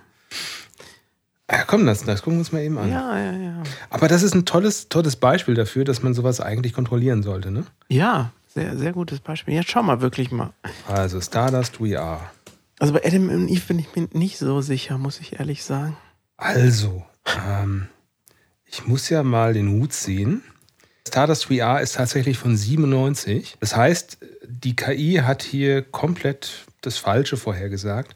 Und ich finde, das ist ein tolles Beispiel dafür, dass man das nicht alles einfach hinnehmen sollte. Und ja, ich habe es getan, ich habe mich darauf verlassen und jetzt merkt ihr, dass ich mich hier zum Deppen gemacht habe. Leiten wir mal auf Frage 2 über und wir sind gespannt, ob es hier eine richtige Antwort zu gibt. Welcher ehemalige Schlagzeuger von The Flower Kings ist auch bekannt für seine Arbeit mit der Band Transatlantic? Ist, das, Nee. auch, ist das nicht der Fall? Mike Portnoy hat nie bei den Flower Kings gespielt, wenn es darum geht. Also entweder Jimmy Keegan, sagt ChatGPT, Soltan Church mit C-S-Ö-R-S-Z oder Felix Lehrmann. Lehmann. Lehrmann, oder? Lehrmann. Mhm. Also Felix Lehrmann hat bei Sarah Connor spielt er zum Beispiel. Ah ja, Der okay. hat bei den Flower Kings gespielt, aber nie bei Transatlantic. Soltan war auch nur bei den Flower Kings. Und der erste, wer war das? Der war, glaube ich, Der nie erste da. war Jimmy Keegan. Der war nie da. Weil Transatlantic hatten immer Mike Portnoy und der hat nie bei den Flower Kings gespielt. Wir prüfen das mal. Das ist super, das Quiz. Das ist geil, ne? Nee, du hast völlig recht. Der ist es nicht. Der soll es angeblich gewesen sein, aber er ist es nicht. Also der Soltan. Nie da gespielt. Zweiten Fehler gefunden. Also ich meine, wenn das jetzt kein super Keiner hat ist, da je gespielt. Gut, das habe ich jetzt nicht nachgeprüft, aber Also, die okay. angeblich richtige Antwort stimmt nicht. Frage 3. Lass uns mal gucken, was hier noch falsch ist. Auf welchem Label veröffentlichten The Flower Kings ihr Debütalbum im Jahr 1995? Foxtrot Records. Wahrscheinlich auch richtiger als das, was hier steht. Gab es Antwortmöglichkeiten? Ja, ja. Welche denn? Die Antwortmöglichkeiten waren Inside Out Music, Century Media oder Roadrunner Records. Inside Out sind die jetzt äh, die letzten Alben alle. Roadrunner waren sie nie. Century Media ist auch Inside Out. Also was ich meine, es war Foxtrot. Angeblich Inside Out. Ja, nein. Also nicht das erste. Das Nicht letzte. Das, erste. das letzte. Okay. Also die letzten. so sieht es auch aus, wenn ich mir das auf Wikipedia anschaue. Ist ja, ist ja krass, oder? Also ist Foxtrot richtig? Ähm, zumindest ist es nicht Inside Out. Foxtrot, meine ich, ist richtig hier. So hat, glaube ich, Reune selber sein Label Ja, gibt es auch keinen Wikipedia-Eintrag zu, aber Foxtrot ist tatsächlich das Richtige. Ey, wie gut du bist. Krass. Ich habe letztens einen Radiobeitrag über KI gehört und dann sagte die Dame, es ist keine künstliche Intelligenz, es ist dumm. Eine KI ist dumm. Ja, ist nicht intelligent. ist nicht intelligent. Nee, nee, so ist das. Jetzt gucken wir mal, was die nächste Frage hier macht. Welches Mitglied von The Flower Kings ist auch für seine Solokarriere und Zusammenarbeit mit anderen Künstlern wie Steve äh, Hackett bekannt? Ist es Hasse Fröberg? Ist es Thomas Bodin oder ist es Jonas Reingold? Jonas Reingold. Soll es angeblich sein? Glauben also das? äh, der spielt bei jetzt bei Steve Hackett, war früher Bassist bei den Flower Kings. Ich habe den Anfang der Frage ehrlich gesagt mit Solo-Projekt irgendwie nicht richtig verstanden. Welches Mitglied der Flower Kings ist auch für seine Solokarriere und Zusammenarbeit mit anderen Künstlern wie Steve Hackett bekannt? Ja, das ist Jonas Müsste Reingold. passen dann, ne? Der hat, hat Karma Kennig noch als Band. Okay, super. Immerhin eine Frage richtig gestellt und beantwortet. Und die letzte ist, aber das ist auch wieder so ein Ding. In welchem Jahr wurde die Band The Flower Kings gegründet? Es ist in dem Fall schwierig mit der Antwort, weil das erste Album war 94 und kam unter dem Namen Reune Stolz The Flower King. Ja. Und Back in the World of Adventures von 95 ist eigentlich das erste Album. Also eigentlich ist ganz korrekt 1995. Aber 94 zählen viele auch dazu. So sieht das die KI auch. Du hast aber noch mehr Informationen gegeben, als ich überhaupt hier zur Verfügung habe. Und ich finde, wenn das jetzt die Sendung Der Preis ist heiß wäre, hättest du noch einen Zusatzpunkt verdient, auf jeden Fall. Also, danke. aber was ich jetzt gerne machen möchte. bin doch ein Superfan, ja, war nicht. Du bist ja absoluter Superfan. Hätte ich nie gedacht. Ich werde jetzt mal eben bei ChatGPT schreiben: Hallo, KI, du hast beim Quiz von The Flower Kings drei von fünf Antworten falsch vorgeschlagen. Was ist da los? Mal gucken, was die KI sagt. Entschuldigung für die Verwirrung. Es tut mir leid, wenn meine Antworten im Quiz zu The Flower Kings nicht korrekt waren. Ich werde mein Bestes tun, um sicherzustellen, dass zukünftige Quizfragen genauer sind. Wenn du weitere Fragen oder Anpassungen hast, lass es mich einfach wissen.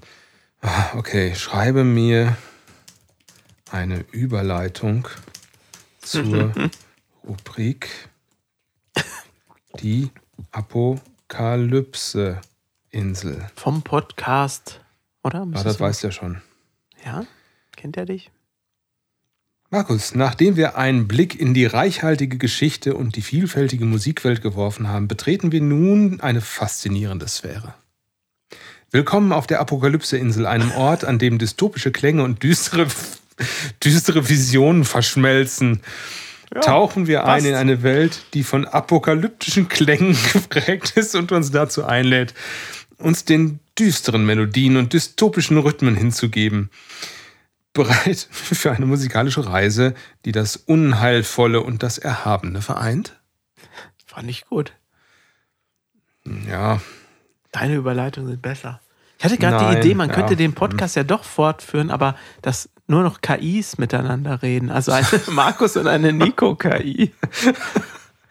ey, das, das, das wäre eine schöne Folge 51, wenn wir einfach diesen Chat vor uns haben. Wenn diese scheiß KIs schneiden könnten, mal gescheit, dann, Würden wir auch dann mehr würden wir auch machen. weitermachen. ja, das war das Quiz. Und gleichzeitig geht es jetzt weiter mit ja, der Apokalypse dieser, dieser unheimlichen Sphäre. Also, zwei Jingles nacheinander. Bam, bam. Mitgezockt und mitgeraten. Hier ist wieder eine neue Folge von Wir und Elaine, das Quiz. Die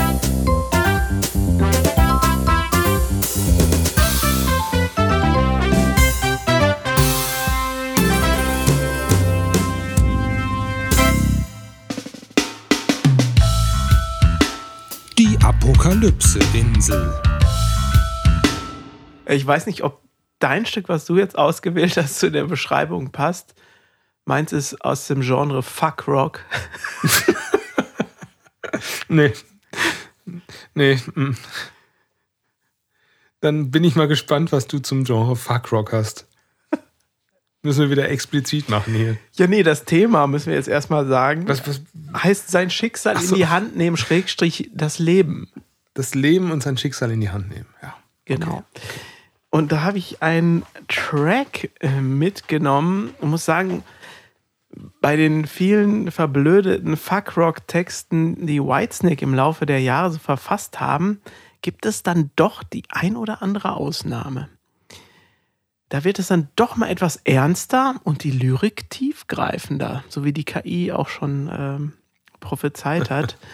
Das ist ein wichtiger Song für David Coverdale und der ist vom 1989er Album Slip of the Tongue und der Track heißt Sailing Ships. Die Infos habe ich jetzt vor allem von ihm, denn wenn wir den Track in unsere Playlist fügen, davor gibt es eine Erklärung von ihm selber zu dem Lied. Ah, Könnten okay. wir das äh, vielleicht auch adden? Ich werde das finde hier ich mal so grob übersetzen. Es ist eine Message von ihm an uns alle. Sail your ship across the water, spread your wings across the sky. Das ist deine Ambition, sagt er, deine Fantasie und es liegt an dir, sie umzusetzen, zu erreichen. Schön. Die Gesellschaft baut so viele Wände um uns herum, aber du musst dich selber rausdrücken und entdecken. Denn niemand kann es für dich tun. Wenn dir dein Job nicht gefällt, such dir einen anderen, sagt er. Der Ozean, der im Lied besungen wird, ist das Leben. Da ist wieder der Endless River. Genau, das Lied kann dich inspirieren, es dem Protagonisten gleich tun, aber der Ball liegt in deiner Hälfte und es ist an dir, das Schiff durch das Wasser zu manövrieren. The wind was with you when you left on the morning tide. You set yourself for an island in the sun. Und ja, musikalisch auch ganz interessant finde ich, das ist nämlich eine Ballade am Anfang und am Ende wird es zu einer Stadium-Rock-Granate. Super. explodiert richtig. Take me with you, take me far away, we'll ride the wind across the sky. Spread your wings and you will see you control your destiny, so sailing ships don't pass you by. Baby, Baby, Baby, Baby und so weiter. Also es ist eins meiner Lieblingslieder von Whitesnake, muss ich sagen. Das Album, das davor sind, finde ich ganz, ganz toll. Gitarrist Adrian Vandenberg, der auf dem Album fast alle Songs zusammen mit Coverdale geschrieben hat, ist nicht auf dem Album zu hören. Wieso? Er verletzte sich vor den Studioaufnahmen so schwer, dass er nicht spielen konnte und so übernahm Gitarrenvirtuose Steve Vai für ihn. Ach, Steve Vai ist ja auch ein bekannter Name. Ja, der hat seinen Job natürlich auch sehr, sehr, sehr gut gemacht. Und der ist auf diesem Album zu hören, obwohl er nichts geschrieben hat. Das ist dann quasi die Band Snake. Oh. 90 Karlauer pro Stunde, ich, habe muss ich dem, gesagt. Ne? ich muss dem Ruf gerecht werden. ja, sein Schicksal in die Hand nehmen, das ist was, das ich verbinde. Auch wieder mit meinem Jugendzimmer eigentlich. Also ein Film, den wir alle gesehen haben. Zurück in die Zukunft. Wo Marty McFly in die Vergangenheit reist, damit er sicherstellt, dass seine Eltern sich ineinander verlieben, damit er überhaupt erst geboren werden kann. Und wenn das nicht das Schicksal in die Hand nehmen ist, dann weiß ich es nicht ganz klar verbunden mit diesem Film ist für mich der Soundtrack oder zumindest zwei Songs von Huey Lewis and the News. Wie? Und Hu- Huey Lewis and the News. Huey, Five Leaves Left. Five Leaves Left von Huey Lewis and the News. nee, das war von Nick Drake, aber Huey Lewis and the News haben ähm, The Power of Love beigesteuert. Ach, ja. Den hört man gleich am Anfang des Films. Und das ist aber ein toller Song, der gute Laune macht. Und um es mit ChatGPT zu sagen, der dystopische Klänge und düstere Visionen überhaupt nicht verschmelzen lässt. In keiner Weise, sondern er ist total happy. Und that's the power of love. And it's cruel sometimes, but it might just save your life. That's the power of love. That's the power of love. Ist das eigentlich so ein One-Hit-Wonder? Nee, der hat noch ähm, mit seiner Band Gonna Be Back in Time gemacht. Ist eigentlich das gleiche Lied, ein bisschen anders. Jetzt speziell für den Film, glaube ich, dann gemacht. Also Back in Time und Ja, ja, ähm, ja. das andere. Und ich glaube, der hat auch bei We Are the World, We Are the Children mitgemacht als Sänger. Also der hat danach, ob mit Band oder ohne, auch noch weitergemacht Musik. Aber das sind schon die bekannten Mhm. Tracks, soweit ich weiß. Naja, und ohne The Power of Love möchte ich nicht auf die Insel fahren. Und das war unser letztes Lied für die Apokalypse-Insel. Und wir verabschieden uns von der Kategorie. Ist quasi ein Abgesang der Woche. Die Apokalypse-Insel.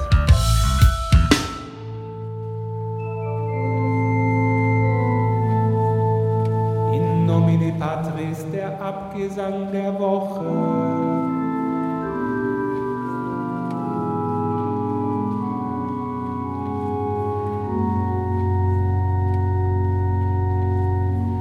Ja, wir haben tatsächlich einen Abgesang der Woche noch zu vermelden. Die Kategorie, in der wir über jüngst verstorbene Musikerinnen und Musiker sprechen, die für uns eine Bedeutung hatten.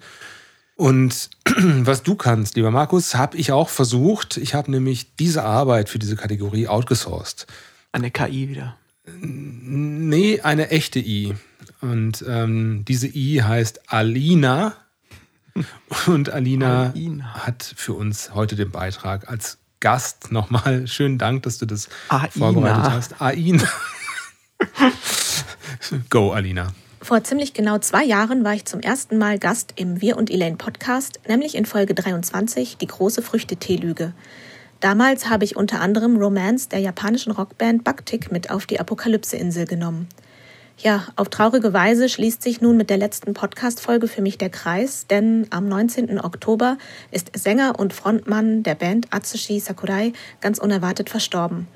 Die Band spielte ein Konzert in Yokohama, aber Sakurai fühlte sich wohl schon von Beginn an unwohl, sodass das Konzert nach wenigen Songs abgebrochen wurde und er ins Krankenhaus kam. Dort konnte man ihm dann aber leider nicht mehr helfen und er starb kurz darauf an einer Hirnstammblutung. Mich hat das wirklich sehr getroffen und ich bin auch immer noch sehr erschüttert. Er war 57 Jahre alt und eine echte Ikone der Szene.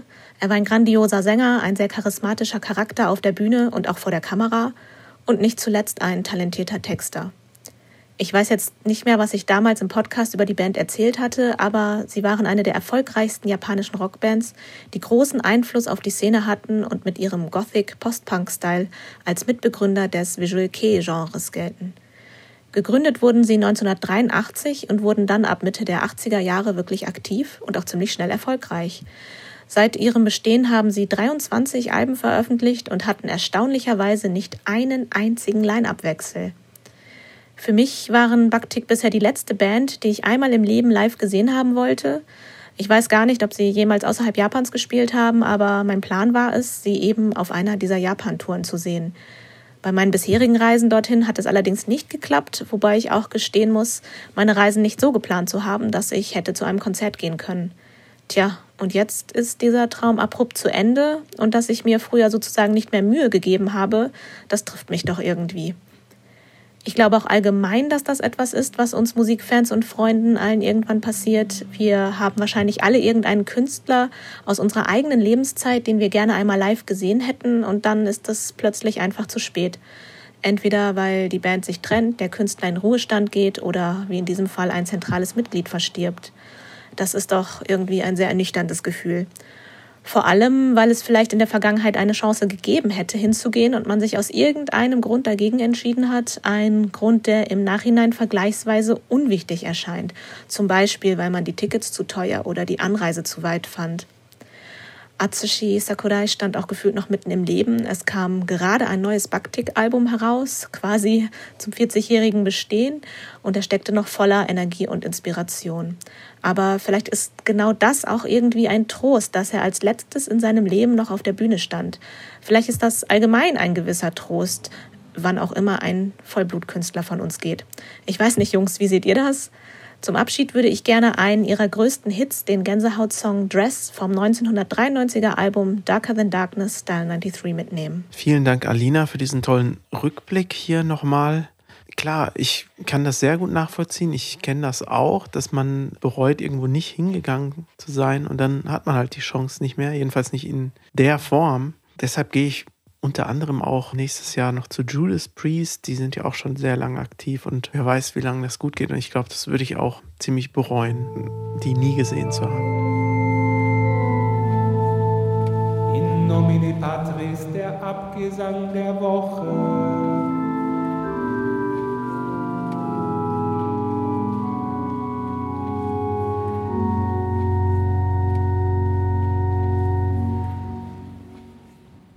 Du, wir haben was anders gemacht diesmal bei diesem letzten Podcast. Ist es dir aufgefallen? Nein. Okay. Wir haben nicht gestartet mit mein liebstes Hobby. Ach, stimmt. Das machen wir sonst immer. Da wird es aber gerne noch mal besprechen wollen und mich interessiert, was du gemacht hast in letzter Zeit. Hier mein liebstes Hobby zum letzten Mal. Elaine aufnehmen, Videodreh, Design und Label, Copy, Quadcopter fliegen, Binge-Watching, das ist mein liebstes Hobby. Ich war gestern im Kino bei den Ja. neuen Abenteuern vom Pumuckel. Da waren wir in der 14 Uhr Vorstellung, die einzige, die es gibt, an einem Donnerstag und waren die einzigen Zuschauer, das lieb ich ja sehr, äh, der Kinosaal gehörte uns und haben Das ist, Pumuckel. das ist krass, oder? Dass man das geguckt. noch überhaupt bewirtschaften kann, sowas, ne? Ich war ja, wie alle, glaube ich, extrem skeptisch, was das angeht. Nach Das 30 Jahren Konzept, ne? Ja. das jetzt fortzusetzen. Ich kann aber nur sagen, liebevoller hätte man das eigentlich nicht machen können. Oh. Also die haben die Werkstatt und diese Häuserfassaden, also dieser ganze Innenhof, du denkst, es ist ganz genau da, aber da, da das Haus nicht mehr steht, kann das, halt nicht das sein. Original ist abgerissen, ne? Das ja, gibt's ja. nicht mehr. Es wurde alles nachgestellt, nachgebaut irgendwie. Der Pumuckel ist auch nicht so animiert, wie man das heute so kennt. Also er sieht noch ziemlich zeichentrickmäßig aus. Bisschen abgerundeter so. Und das mit der Stimme war natürlich auch so. Diese ikonische Stimme vom Pumuckel war natürlich auch so eine Gefahrenquelle. Ähm, Quelle. Das war auch ziemlich gut. Das war halt noch so ein bisschen komisch, weil in manchen Wörtern dachtest du, es ist komplett wie früher Hans Hans Klarin. Klarin, mhm. Aber bei manchen Wörtern klang er auch irgendwie anders. So, da frage ich mich natürlich, habe ich mich nach der Technik gefragt, Ja. mit der KI, ob sie jetzt zum Beispiel einen Wortfundus hatten und er alles, was er mal, jedes Wort, das er mal gesagt hat, vielleicht besser ausgesprochen hat als dass das dann der andere Synchronsprecher hat das ja gesprochen und dann wurde der sozusagen, haben sie gesagt, draufgelegt. Was jetzt, wie das technisch jetzt gemacht wurde, dazu gibt es keine weiteren Infos. Aber es war wirklich total liebevoll gemacht. Also ein schöner Kinderfilm oder für Leute, die Pumuckel mögen, sehr zu empfehlen. Also man muss keine Befürchtung haben, dass das jetzt aussieht wie die, die neuen Biene Maya-Folgen oder sowas. Ja, okay, ja, das war ja, wird ja nicht so gut angenommen. Aber die halten sich jetzt so an das Konzept und machen das liebevoll. Genau. Und der, der Kinofilm war praktisch nur die ersten drei Folgen der Serie, die jetzt äh, anläuft. Erstmal im Pay-TV und später dann wahrscheinlich auch. Das ist interessant, ne? dass man das dann zu, einer, zu, einem, zu einem Film schneidet irgendwie. Ja, haben sie noch nicht mal so großartig. Dann war es auf einmal zu Ende. Wir dachten, war es schon zu Ende? Und dann kam die nächste Folge so. wieder zu Ende, aber mit kaum sichtbarem Abspann. Ach ja, warum nicht? Ja, ja. Ist doch okay. Fand ich Kann auch man- okay. Kann man machen. Warum? Sonst kommt man ja nicht dazu, das im Kino zu sehen. Ne? Also klare Empfehlung von dir. Von mir schon, ja. Schön. Ja, ich habe, wenn wir jetzt über mein liebstes Hobby sprechen, nochmal was rausgesucht von Folge 10, Heiligenschein mit Wish. An der Stelle 22 Von Wish. 48, Heiligenschein von Wish, genau. Das war unsere Gastfolge mit Bianca Stücker. Und da gibt es folgenden kurzen Dialog. Ich hatte so zehn Jahre lang meine Musik so aus dem Computerspielebereich in der Schublade, weil es irgendwie zu keinem Projekt gepasst hat. Und Anfang des Jahres, jetzt mit Lockdown und so, habe ich das alles wieder ausgepackt und habe es zu Ende produziert. Und das ist Two Words in Japanese geworden. Und das hat total viel Bock gemacht. Und da suche ich auch äh, ähm, mal wieder so nach Künstlerinnen und Künstlern, die mich da unterstützen würden dann in Zukunft. Zwinker, zwinker. Mal schauen, was so kommt. Ja. Interessant. So Hm. prophetisch. So prophetisch, ja. Ja, da wussten wir schon. Ich hatte Bianca damals schon gefragt, hast du nicht Lust mitzumachen? Und wir wollten eigentlich einen Track mit Two Words in Japanese, meinem, meinem Side-Project machen. Und das hat sehr viel Spaß gemacht, mit ihr zu arbeiten. Sie hat so die erste Single eingesungen. Wir haben ja hier auch drüber gesprochen. Und da gab es überhaupt nichts zu meckern. Sie hat das einfach noch besser gemacht, den, den Song, als er vorher war, instrumental. Das ist ja immer das Beste, was dabei rauskommen kann. Und ähm, total unkompliziert mitzuarbeiten. Und ähm, ich habe gefragt, hey, lass, lass uns doch mal ein Album machen. Das haben wir dann gemacht. So das erste Halbjahr 2023 und dann kommen halt die ganzen Feinarbeiten. Und das ist jetzt rausgekommen. Also das komplette Album Mhm. heißt Ghost Kitchen. Du hast es freundlicherweise für uns gemastert, was ja auch nicht immer so einfach war an der einen oder anderen Das war Stelle. sehr schwer. Das war eines der schwierigsten Master, die ich je gemacht habe, ehrlich gesagt. Und trotzdem habe ich den Freundschaftspreis bekommen. Das finde ich toll. Tja, so bin ich. Ne? Also ich finde auch, Bianca ist perfekt fit einfach dafür. Die passt auch so gut zu elektronischer Musik irgendwie. Ja. Weil sie sowas Souliges irgendwie hat. Ich, ich weiß nicht, ich kann das gar nicht so, so sagen. Ja, ja. Also sie macht ja viel so Mittelalter-Sachen, die natürlich auch toll sind. Aber zu diesen elektronischen Sachen, das passt einfach so gut. Ich, Sie kann ihre Stimme so toll ziehen, dann, Ja, ja. Ne? von einer Stelle zur anderen. Ja, ultra gut. Also war ein richtiger Glücksgriff. Und ich bin auch froh, dass es jetzt raus ist. Das war sehr viel Freizeit, die, du kennst es, ich musste das nicht erzählen, die man Ja, da ja. investiert. Und am Ende, ja, fällt echt so eine Last ab, wenn es dann raus ist. Dann macht man noch ein bisschen Promo hinterher. Das ist auch zum Glück richtig gut geworden. Wir haben tolle Reviews bekommen. Ja, ich freue mich, dass das Ding raus ist. Hast du, hast du irgendwie einen, einen Track, den du gerne hörst davon? Ist das kein Fishing for Compliments? Einfach, ja, Einfach ein, ein, ein hatte ich dir auch schon gesagt, mein, einer meiner Fave-Tracks ist der über Marilyn Monroe, Norma Jean. Ah, The Truth. Ja, der hat einen Doppeltitel. Ne? Ja, stimmt. Da ist Anna Stewart am Cello. Das hatten wir ja am Anfang des Jahres aufgenommen. Und ich finde, die ist dann ein toller Gegenpart zu der Stimme von Bianca. Also die, die wechseln sich da super gut ab. Das ist echt ein toller, toller Track. Ja, Sehr erwachsen. Also da- das klingt auch alles so erwachsen, finde ich, das Album. Ja. Also nach, nichts- nach einem erwachsenen Neues. Äh, Komponisten. Äh, das meine ich, weißt du? Ach so, ja, ist ja nichts wirklich Altes dabei. So, wenn, man, wenn man jünger ist, dann probiert man ja noch viele Sachen aus. Und irgendwann hast, hast du dann halt so deine, deine Stringenz, was du machen willst, mit welchen Mitteln du das erreichen kannst. Und dann machst du das einfach. Mhm. Ja, vielleicht ist es das. Ich bin gerade im Schreiben von neuen Ash of Ashes Sachen. Wie geht's denn da weiter? Mit Hochdruck. Ja, im, immer noch in der Songwriting-Phase fürs dritte Album. Ich Wie kann viel das hast, ja wie viel hier. hast du schon? Ah, Ist schwer zu sagen. Also vieles ist noch nicht so klar abgegrenzt, wo jetzt ein Track anfängt und einer aufhört. Ich will auch einen Longtrack machen, ehrlich gesagt. Ah. Und ich hatte bemerkt, dass ich hier in Wuppertal ganz schlecht schreiben konnte. Und dann dachte ich so, naja, jetzt ist es wahrscheinlich vorbei. du kannst jetzt einfach nichts mehr Neues schreiben. Du bist, das Thema ist Mhm. durch. Dann ist es halt so. Zwei Ja. tolle Alben hatte ich. Hattest du erzählt. Und dann war ich ja. in Nachod. Das ist jetzt nicht übertrieben. Du setzt dich ans Keyboard, drückst Tasten und nach zwei Sekunden hast du eine Idee. Und dann denkst du dir auch so, hm, und das ist öfter passiert. Ja. Wie kann das sein? Und dann habe ich halt ver- verstanden, okay, ich brauche so eine Umgebung, die Umgebung des Studios, den Ausblick nach draußen auf die Natur und ich kann nicht vor einer Häuserwand, vor einer Häuserwand gucken und, Ja. und diese Musik schreiben. Also ein bisschen, ein paar Sachen habe ich hier tatsächlich in Wuppertal geschrieben, aber das ist wirklich wenig, was gut war. Naja, wenn man es erkennt, ist es ja schön. Und ich bin froh, dass ich doch nicht ideenlos bin, sondern Ja. dass es irgendwie doch mit der Umgebung zu tun hat. Krass, finde ich, finde ich eine gute Erkenntnis auch, ne? wenn dann dieser Knoten geplatzt ist und man weiß, woran es liegt. Ja, absolut. Hast du schon ein Zeitziel, wann soll es rauskommen? Nein, keine Ahnung. Einfach. Ich will mir auch keins setzen, ja. Ja, ist gut. Es wird dann irgendwann fertig sein. So haben wir es ja auch mit der neuen Elaine EP gemacht. Und dann kommen wir zu dem gemeinsamen liebsten Hobby, das wir hatten. Auch wenn das jetzt die letzte offizielle Podcast-Folge ist oder reguläre Podcast-Folge, machen wir mit dem Band natürlich weiter Musik. Das ist ja unser Hauptthema. Und am 24. November erscheint Soundtracks Volume 1. Oder Volume 1 müsste man konsequenterweise sagen. Ja. Und da sind drei Stücke drauf. Über das Stück Unicorn haben wir gerade schon von der Joran gehört. Äh, Du hast auch ein Stück mitgebracht. Ja, das habe ich Enchantry genannt.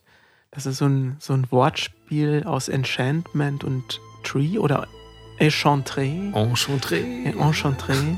Fand ich ganz witzig, äh, dass man auch mal einfach ein Wort hat, was man bisher nicht googeln konnte. Das ist toll. Also hoffe ich jedenfalls. Ich habe es jetzt nicht vers- Da ist ein versucht. Copyright drauf. Er sagt wahrscheinlich, meinten Sie Enchantré?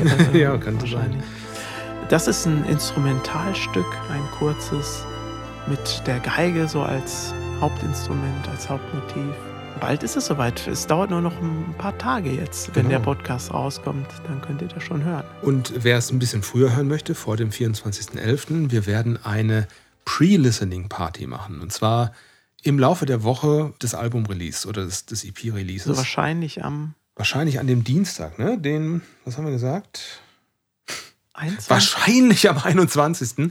Aber ihr könnt mal in den Shownotes schauen von diesem Podcast. Da verlinken wir euch unsere Seite auf Bandcamp und da werdet ihr dann direkt sehen, wann die Listening Party ist, die Pre-Listening Party. Wir haben das schon gemacht mit dem Ghost Kitchen Album von Ja, das und Japanese, da warst du auch mit dabei. Echt gut funktioniert. Äh, Das ist so wie so eine YouTube-Premiere. Man kann miteinander chatten und hört gemeinsam dann einmal die Tracks durch und am Ende freut man sich, dass man es schon ein bisschen früher hören konnte und auch Kontakt dann hatte. Ja, und nicht nur Hanna und ich haben ein Stück beigesteuert, du natürlich auch. Ja, Erzähl doch auch da bitte noch etwas drüber. Ja, ich habe mich versucht, weil ich halt mit meinem Solo-Projekt total elektronisch bin, alles ganz voll, ganz viele Sachen passieren da, für Elaine stark zu reduzieren, klassische Instrumente zu nehmen und ich habe mich entschieden für eine Piano-Ballade mit Kontrabass, Cello und Geigen. Und das war's. Mehr Mhm. passiert da nicht. Also es passiert genug, aber mehr Instrumente kommen da nicht rein. Jedes Instrument spielt eine klare, strikte Melodie und ja, es lädt zum Träumen ein. Das Stück heißt Night Talking. Da habe ich immer so das Bild vor Augen von einer Frau, die in der Nacht aufwacht und ihrem Geliebten, weil sie nicht einschlafen kann, Geschichten ins Ohr erzählt, während der schläft. Sehr schön, finde ich sehr schön. Romantisch. Ja, und das ist die Soundtracks Volume 1. So, jetzt habt ihr hier im Podcast als erste Mal reingehört in die neue EP und wir hoffen, dass ihr da auch weiter reinhört. Das ist ein digitales Release. Ihr könnt das bei Bandcamp kaufen, dann gehört es euch für immer. Ihr könnt es aber auch streamen, äh, wo ihr mögt. Und ja, auch im nächsten Jahr werden wir weitermachen mit der Musik und Wahrscheinlich werden wir jetzt auch mehr Zeit dafür haben, wenn wir diese Podcasts nicht mehr machen. zumindest nicht so regelmäßig wie bisher. 50 Folgen, das war toll. Ich habe es gern gemacht, aber ich bin auch irgendwie froh, dass es jetzt erstmal vorbei ist. Ja, es fühlt sich an wie ein Kapitel, das man jetzt mal abschließen kann. Vielleicht gibt es noch mal irgendwann einen Epilog dazu. Wer weiß. Jetzt hast du mich am Anfang überrascht mit der Hymne zu dieser Folge und ich habe auch eine kleine Überraschung für dich. Oh. Jetzt zum Abschluss des Podcasts. Hören wir doch mal rein. So, jetzt haben wir einen ganz kurzen Zeitsprung gemacht. Wir haben nämlich 24 Stunden später, weil die Überraschung leider noch nicht da war gestern, als wir aufgenommen haben. Ähm, Richtig. ich hoffe, Ich hoffe, du hast es ausgehalten, so lange zu warten. Ja, ich habe mir Gedanken gemacht, aber ich habe keine Ahnung. Okay, dann habe ich jetzt die Überraschung für dich. Wenn du auf unseren gemeinsamen Drive gehst, da findest du eine Wave-Datei und die heißt Überraschung, erst im Podcast öffnen. Kannst du die bitte mal abspielen? Hello, this is Don Swana, and I just want to congratulate you to the 50th episode of your podcast. And uh, yeah, I was the first guest, now I have a little guest appearance in the final episode, or whatever you plan to do in the future. I do not know. Well, have a kick ass time and rock on! Oh, ist das toll. Ja. Oh, danke dir. Das freut mich aber total.